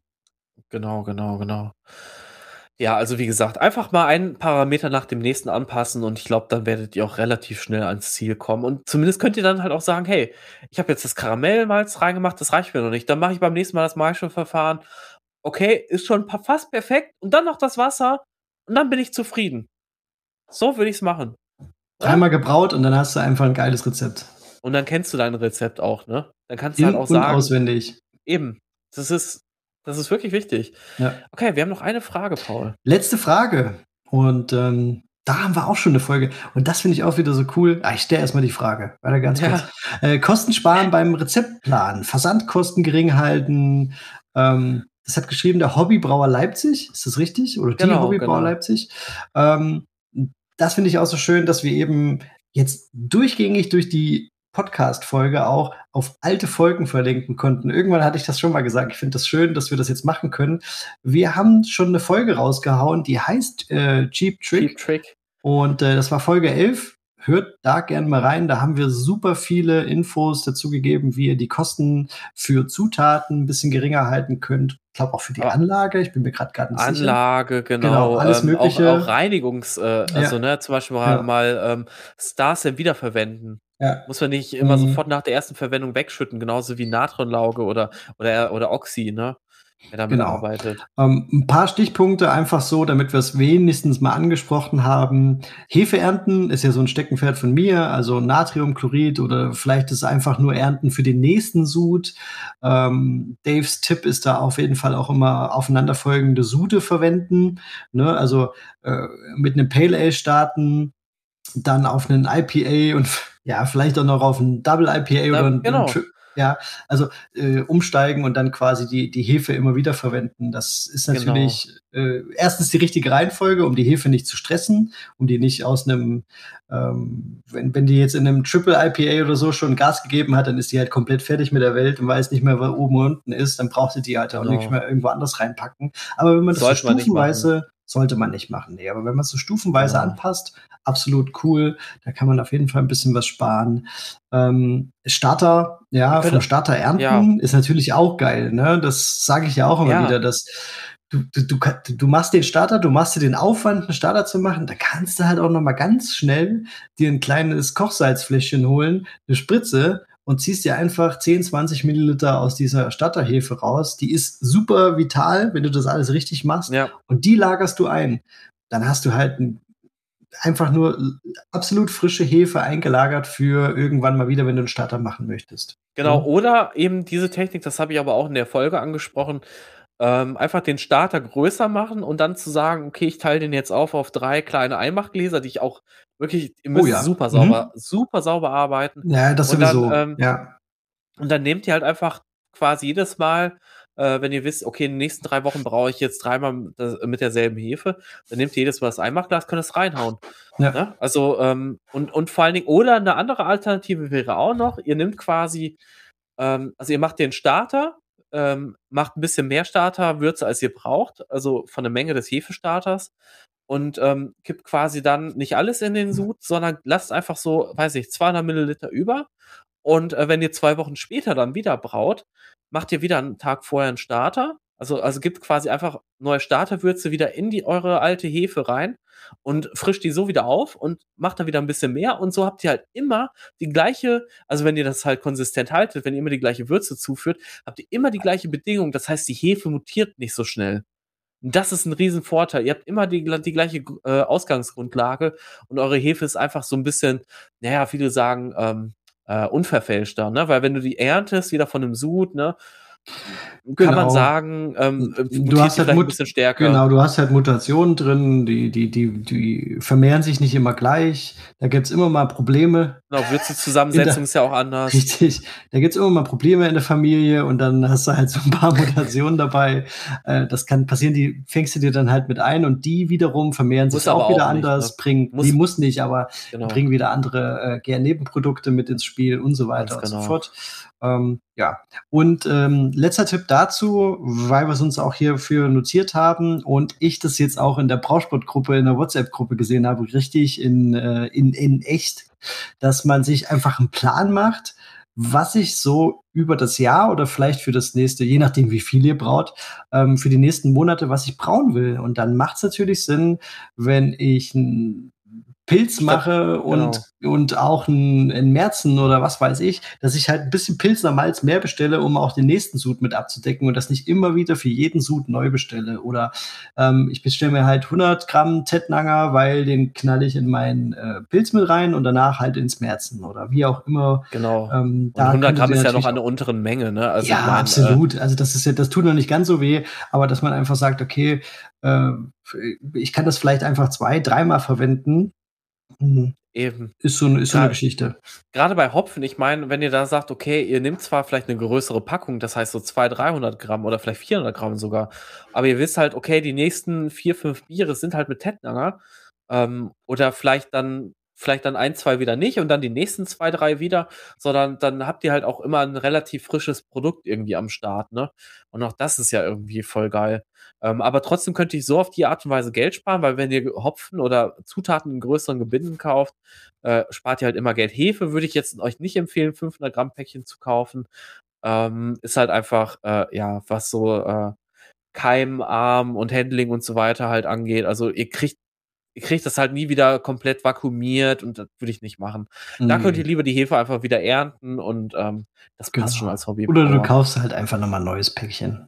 Ne? Genau. Oder Trockenhefe kann man sich auch mal so, gerade wenn irgendwie vielleicht mal eine Gärung schief läuft, stockt, äh, nicht, nee, nicht stockt, aber wenn sie quasi nicht anfängt, ähm, ja. ein, zwei Päckchen Trockenhefe auf, auf, auf äh, Halde zu haben, einfach im Lager zu haben und zu sagen, okay, ich kann ja. hier doch nochmal schnell reagieren, weil mein Starter ja, der riecht irgendwie nicht so gut, den will ich jetzt doch nicht dazugeben. Um dann einfach äh, für den irgendwie eine Alternativhefe da zu haben als Trockenhefe ist nicht schlecht. Genau. Ja. Ähm, und noch eine ganz kurze Sache, ähm, auch einfach mal ähm, Hopfen im Sale kaufen. Also es gibt ja wirklich verschiedene Händler, die dann halt auch mal ähm, alte Ernten und so weiter für einen günstigeren Preis abverkaufen. Auch da könnt ihr wirklich gute Deals machen. Schaut einfach mal äh, bei den gängigen Shops vorbei. Ähm, ja, und wir haben natürlich noch ein paar weitere Fragen bekommen, ähm, auch zum Beispiel jetzt hier vom Kabel Suppe mit, mit äh, Brewhouse Efficiency und so weiter. Das ist wieder so umfangreich, das würden wir gerne in der nächsten Folge einfach adressieren. Wenn ihr jetzt noch irgendeine Frage habt, die wir jetzt nicht unbedingt in dieser Folge beantwortet haben, dann äh, schreibt uns gerne nochmal, erinnert uns nochmal daran. Äh, da kommen wir da in den nächsten Folgen einfach drauf zurück und ähm, nicht, dass ihr euch da jetzt hintergangen fühlt, das wollen wir jetzt auch nicht. Wir freuen uns, wie gesagt, über das Feedback, aber ähm, wir sind jetzt bei, also Aufnahmezeit zwei Stunden und 23 Minuten. Ähm, ist, ist langsam gut, gell? Aber ja. schreibt uns, schreibt uns grundsätzlich gern. Also wir freuen uns über die Fragen. Wir haben uns jetzt auch vorgenommen, ähm, Zuhörerfragen einfach mehr auch in den Podcast einzubauen und das immer ja. nicht nur ähm, direkt ja, zu beantworten. Direkt zu beantworten, genau, weil so haben vielleicht alle was davon. Der eine oder andere hat vielleicht einfach äh, keinen Bock oder keine Lust, keine Zeit, die Frage Kein zu stellen. Bock interessiert sich aber trotzdem dafür und kriegt sie dann trotzdem beantwortet im Podcast. So ist der Plan. Deswegen schreibt uns gern weiterhin zu allen möglichen Themen. Muss auch nicht immer zur, zur Folge passen. Ich glaube, wir schnappen uns einfach auch mal, wenn wir Bock haben, irgendeine Frage und bauen die mit genau. ein. Genau. Ähm, ja, und eine Sache noch, ähm, wir haben auch die Frage bekommen, ob wir einen Step-by-Step-Guide machen können. Ähm, und das ist einfach schwierig. Also, ähm, das könnten wir vielleicht mal irgendwann überlegen, ob wir das vielleicht für unsere Patrons machen, dass wir halt einfach so eine Art, äh, dass jeder ähm, von uns mal irgendwann, weiß ich nicht, mal ein Video aufnimmt, so ein, Sc so ein Screencast und äh, ein bisschen so erzählt, wie er, wie er gerade ein Rezept erstellt. Ist halt auch relativ viel Arbeit. Aber weiß nicht, ob wir da vielleicht nochmal ein höheres Tier für einrichten oder so, also ein höheres Level.